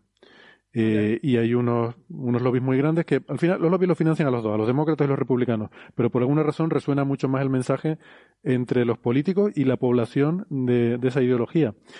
Entonces, cuando hablaba antes Mulet de los biocombustibles, estos eh, sacados con el maíz y tal, que fue algo que efectivamente eh, presidentes republicanos sacaron adelante, yo creo que lo hacían porque sabían que no era una competencia para el petróleo. Por lo tanto, era algo que podían fomentar, porque ellos yo creo que sabían que Eso los es. números no, no, Y no luego, y cuadraban. luego está el tema del Corn Belt que tienes en Estados Unidos, que Sí. también es una zona típica de voto republicano, que son los estados de Iowa, Nebraska, que es básicamente un campo de maíz. Sí. Para que os hagáis una idea, el, el lema del estado de Iowa es More corn than people, Sí. es decir, más maíz que gente. Sí, sí, sí, exactamente. Entonces, claro, yo creo que eso fue un intento de ganarse al electorado del Corn Belt, que es un electorado bastante proclive, pero Mm. bueno, que en Chicago tienes la bolsa de cereales, que ahí hubo una operación especulativa brutal, porque fue Bush anunciar eso y el precio del maíz se disparó. La gente que hubiera invertido a futuros en maíz, vamos, el pelotazo que pegó fue salvaje. Eh, eso estaría amañado, no lo sé, pero tiene toda la pinta. Sí, Porque- pero Es que al final eso técnicamente era imposible. No podía ser verdad nunca. Que iba a haber una industria de biocombustibles basada en maíz, en Estados Unidos. Pero mira, fue un anuncio que lo dijo y que ahí se quedó. Mm. Pero a lo que voy es que te da esos votos y seguramente no tienes una oposición muy fuerte por el lobby del petróleo porque no se ve como una competencia real. Sin embargo, el hecho de que los presidentes republicanos sí que sean reticentes a la fusión, sí que mm, da a entender que sí lo ven como una eh, competencia importante, ¿no? O sea que yo de hecho eso, lo veo como algo positivo. El hecho que llegue un Trump y diga Estados Unidos no, no participa en este proyecto, creo que quiere decir que es un proyecto que va en serio.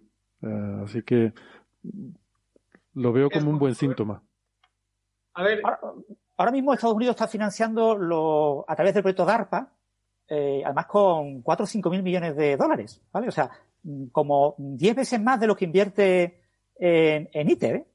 y en la línea principal de fusión, en pequeños reactores, en, en, en, pequeñas empresas estadounidenses que pretenden desarrollar un pequeño reactor para un camión, un pequeño reactor para un barco, un pequeño reactor para un avión, son reactores de fusión. Claro, eso está extremadamente lejano, porque, eh, pero sin embargo ya lo están financiando para que en el momento en el que eh, aparezcan esos grandes reactores asociados a las grandes ciudades, a las grandes poblaciones, en paralelo Estados Unidos te venda los reactores pequeñitos.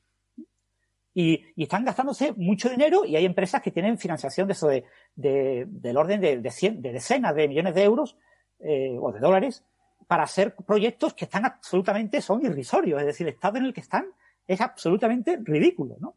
Mm. Y, y, pero están recibiendo esa financiación, ¿no? O sea, yo creo que, que no es tan irreal pensar que en algún momento determinado le vamos a pegar un, un empujón a la fusión. Pero bueno, es una opinión personal, no lo sé.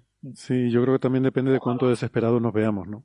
Eh, porque, como todo, sí. cuanto más apretado estés, pues más, más darás ese impulso.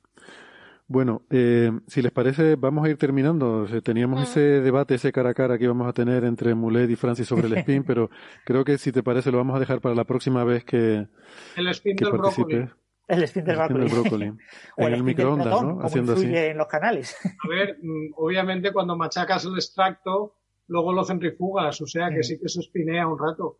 No, no, lo, lo del sí. microondas que me dijiste, meterlo en un tarro, en el microondas se pone también a, a dar vueltas. Sí, sí, lo que pasa sí. es que tiene menos revoluciones por minuto. Sí. Eso sí. Cuando lo pones en la centrífuga ahí son 13.000 Gs y cosas de estas. Eso ya es un spin. 13.000 G. Bueno, ¿y en tus experimentos usáis resonancia magnética nuclear para...? Eh, No, para esto la gente de estructuras. Yo tengo un paper que sí que hay una, una estructura por resonancia magnética, pero yo ahí colaboraba y yo me encargué de producir la proteína. Vale, vale. No, como ya te he dicho antes, no trabajo en temas de estructura de proteínas. Mm. Ahí sí utilizan el spin. Sí. Lo que pasa es que yo el spin le digo a la centrífuga girando. Es un tipo de spin. sí, también, también es un tipo de Eso spin. también es dar vueltas, ¿no? Sí. Bueno, pues yo creo que podemos agradecer ya a Mulet por su tiempo, que llevamos más de una hora que, que le hemos robado y me da la impresión de que A vosotros por la invitación. eh, ha sido un placer y un honor para nosotros tenerte en Coffee Break y nada, tenemos esa conversación pendiente entonces para la próxima vez que tengamos por aquí. El Gracias. sido Suerte con ese libro porque Gracias. creo que será bueno que, que Sale el día 24 y bueno, si alguien se le ha quedado con alguna duda o tiene algún halago, insulto, cualquier cosa que quiera decirme, en Twitter JM Mulet estoy hablando con todo el mundo normalmente. Está on fire. Es verdad, arroba JM Mulet. Es verdad, si algo de esto les ha cabreado, por favor discútanlo con él que está acostumbrado a estas cosas. Conmigo no, que yo soy muy sensible y lo paso mal cuando la gente se mete conmigo en Twitter, pero Mulet no le importa. Él tiene la piel, la piel A muy dura. ver, yo soy de los que piensa que el mayor avance en salud mental en el siglo XXI ha sido el botón del blog en Twitter. Sí, sí, sí, sí, sí. Mejor que cualquier calmante, que una benzodiazepina. Es lo mejor que hay para el bienestar psicológico. Sí. Pues me lo voy a aplicar, entonces igual, igual debería, sí. Bueno, pues nada, amigos. Un placer, hasta la próxima. Hasta la próxima. gracias. Un abrazo. Chao. Chao. Aquí comienza Señales, de los oyentes.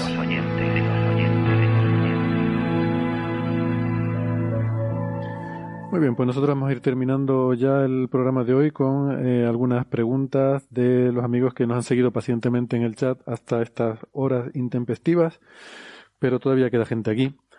Así que vamos a ver qué dice la gente. Hablan del el blog de Twitter y, estas cosas que efectivamente deberíamos usarlo más. Bueno. Hmm. Bueno, a ver, ¿hay alguna pregunta por ahí? Mira, ¿en qué medida cambiaría nuestro conocimiento del universo si la velocidad de la luz fuera varios órdenes de magnitud mayor? ¿Y si fuera instantáneo?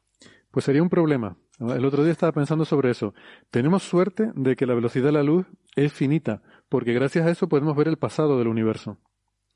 Mirando lejos podemos ver cada vez más atrás en el tiempo y eso nos da mucha información. Si la velocidad de la luz fuera mucho mayor, pues lo que ocurriría es que el origen del universo quedaría muchísimo más lejos y quizás no llegaríamos a verlo. No llegaríamos a ver esas primeras galaxias, a lo mejor porque no tendríamos sensibilidad. Eso es. No digamos ya el fondo cósmico de microondas y esas cosas, sería mucho más débil. Eh, Fernando L., suponiendo que el pasado existe, ¿cómo encaja la incertidumbre? No, ¿cómo encaja la incertidumbre si ese pasado está ya definido? ¿Sería una random solo en el presente? Si existe un pasado ya definido, se rompe la incertidumbre. Yo no lo he entendido. Yo creo que está un poco pasado de lo que sea de, de eso que está diciendo Mules de las Naranjas. Yo creo que ha tomado mucho. no, es una broma, bueno, imaginemos que, el, que, el, pasado lo vamos cristalizando, ¿no? Que es un proceso de cristalización en el que el pasado va quedando eh, fijo, porque nosotros lo que llamamos pasado, eh, en, desde nuestro punto de vista local, es nuestra memoria. Eh, desde el punto de vista de lo que vemos, cuando vemos a distancia, siempre vemos el pasado. Todo el entorno que nos rodea, tanto la persona que tienes al lado, cuando la miras, no la ves como es en el instante, sino cuando te llega su luz reflejada, ¿no? De los objetos ha llegado a reflejarse en esa persona y, te llega a ti. Entonces, siempre todo lo que nos rodea lo vemos en un estado de un cierto pasado. Y cuanto más mm. lejos, en el cielo por la noche, vemos objetos muy lejanos en años luz o incluso más lejanos, ¿no? Y entonces, el, el, principio en la práctica es como si se cristalizara, ¿no? Como si quedara permanentemente fijado ese pasado, ¿no? El problema es el superdeterminismo, que el futuro también esté fijado y que no haya nada completamente aleatorio. Pero en principio, ante una decisión aleatoria, eh, se van tomando eh, una de las posibilidades y cada una de esas posibilidades va quedando instanciada. Esa es la que se tomó desde el punto de vista de mi memoria, de mi pasado, de lo que yo puedo reconstruir, ¿no? Yo, de todas formas, con eso pienso que tampoco hay problema con el superdeterminismo, porque al fin y al cabo lo único que tienes que asumir es que la aleatoriedad en realidad es una pseudo-aleatoriedad como la de los ordenadores, eh, que te dan números aleatorios pero son pseudo-aleatorios.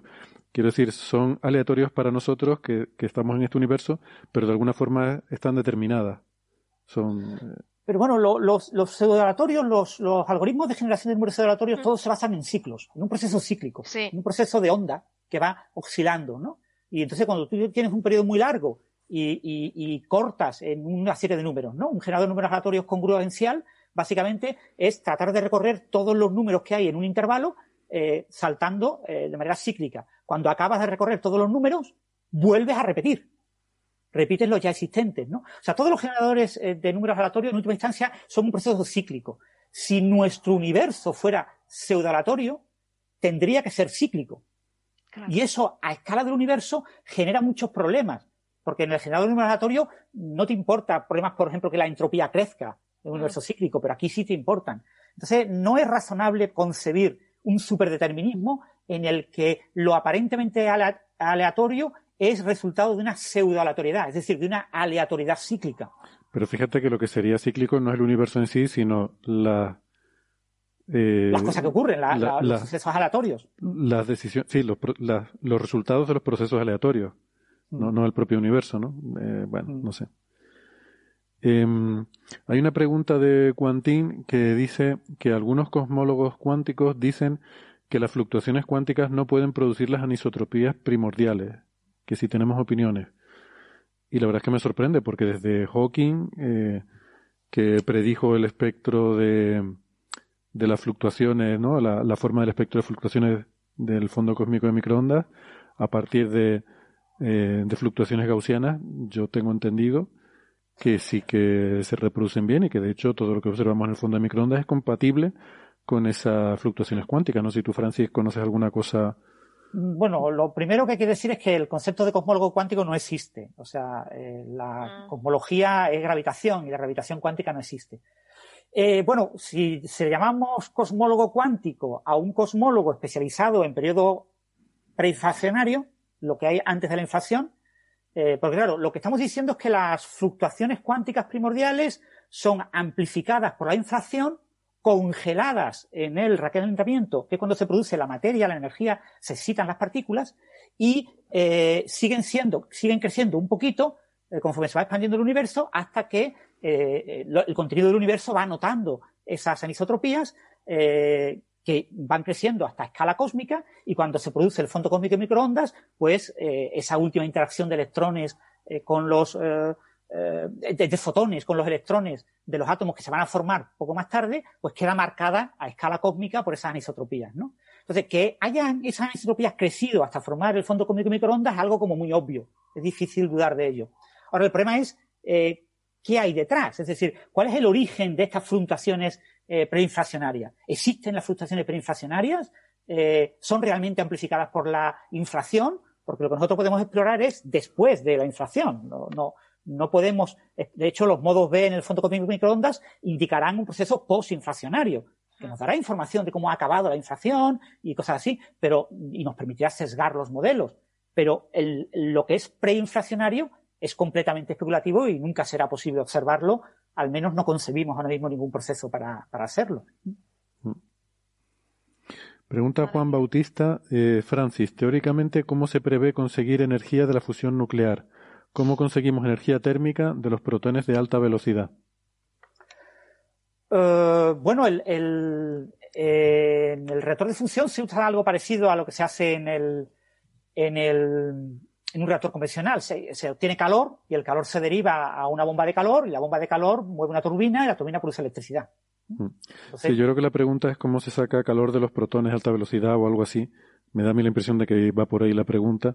Lo, lo que ocurre con la fusión es que eh, tú fusionas dos combustibles que se unen. Entonces, lo más fácil es deuterio y tritio, porque requiere uh -huh. una temperatura eh, no muy alta, de orden de 100 millones de grados, depende de la presión, etcétera. Aquí se trabaja con presiones muy bajas. Eh, entonces, la temperatura es muy grande, aunque la densidad y la presión es muy baja. Entonces, unos poquitos eh, deuterios, eh, iones de, porque son núcleos solamente. el deuterio está formado por un protón y un neutrón y, núcleos de tritio, que tiene dos neutrones y un protón, pues se fusionan, dando lugar a helio, y en esa fusión producen energía. Y esa energía eh, es calor, es, radiación que yo puedo, eh, con, eh, con, un material adecuado, recoger y que ese material esté en contacto con algo que se caliente, un vapor de agua, lo que sea, y ese vapor de agua mueve una turbina. Grosso modo, eh, resumiendo muchísimo, ese es el, el mecanismo. Sí. Es un mecanismo como muy, muy básico, muy, muy torpe. Yo logro la reacción nuclear controlada, me produce una alta temperatura que si se pone en contacto con un material, obviamente muy reducida la temperatura, ¿vale? O sea, tenemos que reducir pues esa 100, 200 grados, ¿no? Eso hay que hacerlo en distancias del orden de un metro y pico, pero sabemos hacerlo, ¿vale? Porque el plasma es muy poco denso y, y en realidad eso no es tan complicado. Si fuera un plasma como el del Sol, con una enorme cantidad, una densidad enorme, eh, te destrozaría completamente el aparato. Pero como son densidades muy, muy bajas, eh, consigues calentar con una cantidad de material ridículo. O sea, con un gramo de tritio tienes energía, pues no recuerdo la, la, el tiempo, pero es una cantidad enorme de años los que puedes estar sacando eh, energía con una cantidad de, de, combustible realmente ridícula, ¿no? Uh -huh. Esto, el, el, proceso inicial, tú lo, tú lo tienes que iniciar poniendo en movimiento esos núcleos que normalmente se hace inyectando energía con láser, por ejemplo, con pulsos de láser, los pones a, a muy alta velocidad. Y lo que pasa es que eso se iría enfriando y iría cediendo calor a esa turbina y, y, bueno, y pues rápidamente se enfriarían y, y, dejarías de tener esa fuente de energía. Entonces lo que hace la fusión es que al fusionarse entre ellos esos núcleos generan energía, mucha más de la que, eh, de, de, la que tenían y, entonces estás produciendo continuamente esa energía y sigues manteniendo la reacción. Eso es lo que, lo que hace la fusión. Y lo que decía Francia, el hecho de que algo esté a millones de grados no quiere decir que lo vaya a fundir todo, porque como la densidad es muy pequeña, alguna vez lo hemos comentado incluso, ¿no? En la corona solar, que está a un millón de grados, tú podrías sacar, poner la mano allí y no te quemas, porque como la densidad es tan baja, lo que quiere decir que está a un millón de grados es que las partículas se mueven muy rápido. Entonces te estarían chocando protones contra tu mano que te producirían, te darían cáncer, te producirían mutaciones en tus células, pero no, no te quemaría, no notarías esa sensación de calor. Sí, el, después hay que tener en cuenta eso, que el, una de las cosas que se concibe para iniciar la, la, fusión es tener una gran fuente de energía, es decir, tener un pequeño reactor de fisión al lado eh, para generar esos, porque se supone que los reactores de fusión comerciales tendrán que ser parados de vez en cuando, no funcionarán eternamente. Entonces hay una serie de cuestiones que están ahí. Los materiales, eh, ahí se producen neutrones de alta energía, que básicamente es lo que tú haces. O sea, utilizas esos neutrones de alta energía eh, para calentar eh, lo que quieras calentar, básicamente vapor de agua. Eh, pero eso también pueden eh, volver radiactivos ciertos materiales. Entonces, algunos de los materiales del reactor eh, podrían incrementar su radioactividad, eh, con lo que serían residuos de baja radioactividad, pero entonces hay una serie de cuestiones que obligan a parar de vez en cuando el reactor, por lo que necesitas una gran fuente de energía para encenderlo y apagarlo. Para ponerlo en marcha, sí. Mm. Esos materiales son lo que se estudia en sitios como el IFMIF Dones, que hemos hablado una vez, que son instalaciones para estudiar los materiales que van a absorber todos esos neutrones. Sí, el IFMIF Dones todavía no existe, o sea, es un proyecto que está, a ver, se tiene que aprobar en qué lugar se va a iniciar, se iniciará con Dones, y tenemos aquí en Granada, en, en España, eh, la posibilidad de, de tenerlo aquí. Estamos compitiendo ahora mismo, porque ya nos unimos con nuestros competidores europeos y ahora estamos compitiendo, eh, Europa compite ofreciendo Granada a España eh, contra, básicamente, el gran opositor es una instalación en, en Japón.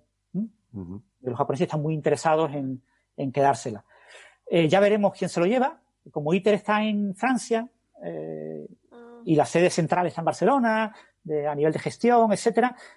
Lo mismo ya España ya ha recibido demasiado, no lo sabemos. Pero bueno, yo, yo confío en que nos lo den a, a Granada, eso vendría muy bien para España. Y empezaríamos con Dones, una versión más pequeñita, y después pasaríamos a IGNIF. Es un proyecto que tiene que ir en paralelo con ITER y que también tiene que acabar sobre 2040. Vale, y ya para terminar, si quieren, pregunta Humberto Elian si se puede fisionar el helio. Eh, la respuesta sí, es o sea, sí, el, el, el, único problema de, de eh, los reactores aneutrónicos, los que no producen neutrones, se basan en helio y boro, eh, el único problema que tienen es que necesitan un factor 10 en, en temperatura. Es decir, que si para fusionar deuterio y tritio estamos hablando pues del orden, no recuerdo la cifra, depende de la densidad, pero del orden de 100 millones de grados, eh, para fusionar boro y helio pues necesitas pues del orden de mil millones de grados. O sea, no es mucho más complicado, pero sí requiere una línea de investigación propia y específica desarrollada desde el principio. Eh, en la fusión deuterio y tritio llevamos trabajando desde 1950, en la fusión eh, helio-boro nadie ha trabajado nunca aunque hay una serie de proyectos pequeñitos en Estados Unidos y algunos en Europa que dicen que están trabajando en eso, pero no están haciendo nada. ¿Vale? O sea, están hablando de plasmas eh, y tienen unos pequeños reactores y juegan con unos plasmas muy pequeñitos y, y, repiten cosas que ya se hicieron hace muchos años, pero en serio nadie está haciendo eso. ¿Por qué? Porque un factor de 10 es una barbaridad en temperatura.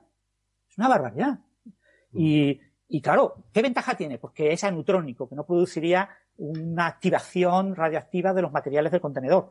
Pero eh, las temperaturas eh, son tan altas y, no conocemos muy bien la física de esos plasmas a nivel experimental, porque nadie los ha trabajado.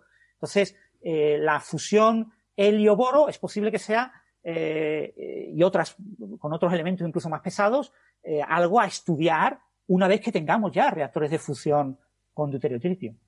Es decir, para la segunda mitad del siglo XX y lo mismo tiene interés en el siglo XXII. Pero ahora mismo es algo que está muy, muy, muy lejos.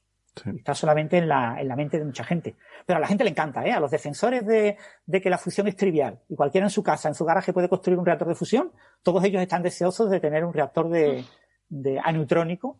Eh, después está la fusión fría. Eh, eh, es una opción, eh, no estamos hablando de la fusión fría de, a nivel químico, eh, utilizando hidrólisis, sino estamos hablando de, de, hacer la fusión a un ritmo más lento, bajando la temperatura en un factor de 10. Entonces, en lugar de trabajar, yo que sé, con 100 millones de grados, trabajas con 10 millones de grados. Eso te requiere incrementar la densidad, entonces el plasma eh, genera muchos fenómenos no lineales, como ondas de choque, una serie de mecanismos. Entonces, aprovechar esos mecanismos no lineales para eh, trabajar. Eso, por supuesto, es infinitamente más complicado. Hay algunas cositas a nivel teórico, en simulaciones por ordenador, pero a nivel experimental está completamente en pañales. O sea, eh, aunque también en Estados Unidos hay varios, varias iniciativas de utilizar ese tipo de, de fusión, que sería, le llaman la fusión fría, porque es una fusión, eso, como 10, 20 veces menos temperatura que el reactor de fusión tipo ITER. Yo, de todas formas, eh, lo que ha respondido Francis es si el helio se puede fusionar, eh, pero la pregunta, no sé si sería una errata, la pregunta era si se puede fisionar. Por si acaso. Aficionar sí- no. Fisionar no. No, sí se puede, lo que pasa es que no, no vas a sacar energía. Quiero decir, no es rentable. Claro, Tienes, tienes que meterle aportar energía, tú. ¿vale? O sea, no te sirve como combustible. No es O sea, rentable. tú puedes sí. romper, el helio lo puedes romper, sí, Claro. pero te cuesta una barbaridad. ¿no? En la, el- a ver, la forma de obtener energía con los diferentes elementos es desde el hierro para abajo puedes obtener energía fusionando y desde el hierro para arriba puedes obtener energía fisionando. Fisionando. Vale, bueno, pues si quieren lo dejamos. Ah, mira, espera, Quantín preguntaba sobre eso de las fluctuaciones cuánticas. Eh, cita aquí el doctor Gabriel Bengoechea, dice el asunto de si las fluctuaciones cuánticas son o no el mecanismo generador de las perturbaciones a la curvatura iniciales es justamente uno de los debates en cuestión. Eh, vale, o sea, no es que no se pueda o no es que no es que diga que no que no lo son, sino que que si las fluctuaciones son el origen, eh, es lo que cuestiona, ¿no? Porque seguramente propone alguna otra cosmología eh, alternativa en la cual pues viene otra cosa. Claro, Pero- aquí estaríamos hablando de fluctuaciones de, cuanto- de campos cuánticos primordiales. Que ese campo cuántico primordial sea el gravitacional y por lo tanto las fluctuaciones sean fluctuaciones de curvatura, es distinto a que sean un campo que no sea el gravitacional, en cuyo caso serían fluctuaciones de un campo en un espacio-tiempo a priori plano, muy curvado porque es un momento eh, primitivo en el universo, pero eh, en principio plano. Eh, bueno, aquí hay mucha discusión, claro, es que la época preinflacionaria es para discutir, porque no hay nada, todo es especulativo.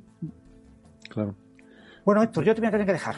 Sí, no, sí, nos vamos todos. Así que nada, Sí, sí, eh, sí, sí. muchas gracias a los oyentes por habernos acompañado eh, y por estar ahí en el chat. Gracias Francis, Sara y, y a Mulet. Nos vemos la semana que viene. Hasta luego. Chao, chao. Chao.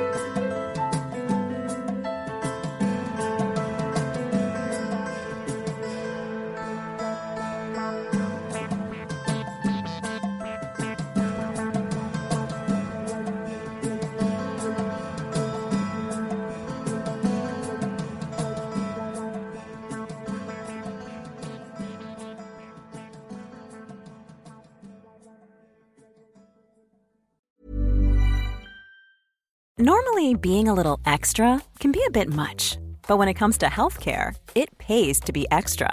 And United Healthcare makes it easy with Health Protector Guard fixed indemnity insurance plans. Underwritten by Golden Rule Insurance Company, they supplement your primary plan, helping you manage out of pocket costs without the usual requirements and restrictions like deductibles and enrollment periods. So when it comes to covering your medical bills, you can feel good about being a little extra. Visit uh1.com to find the Health Protector Guard plan for you.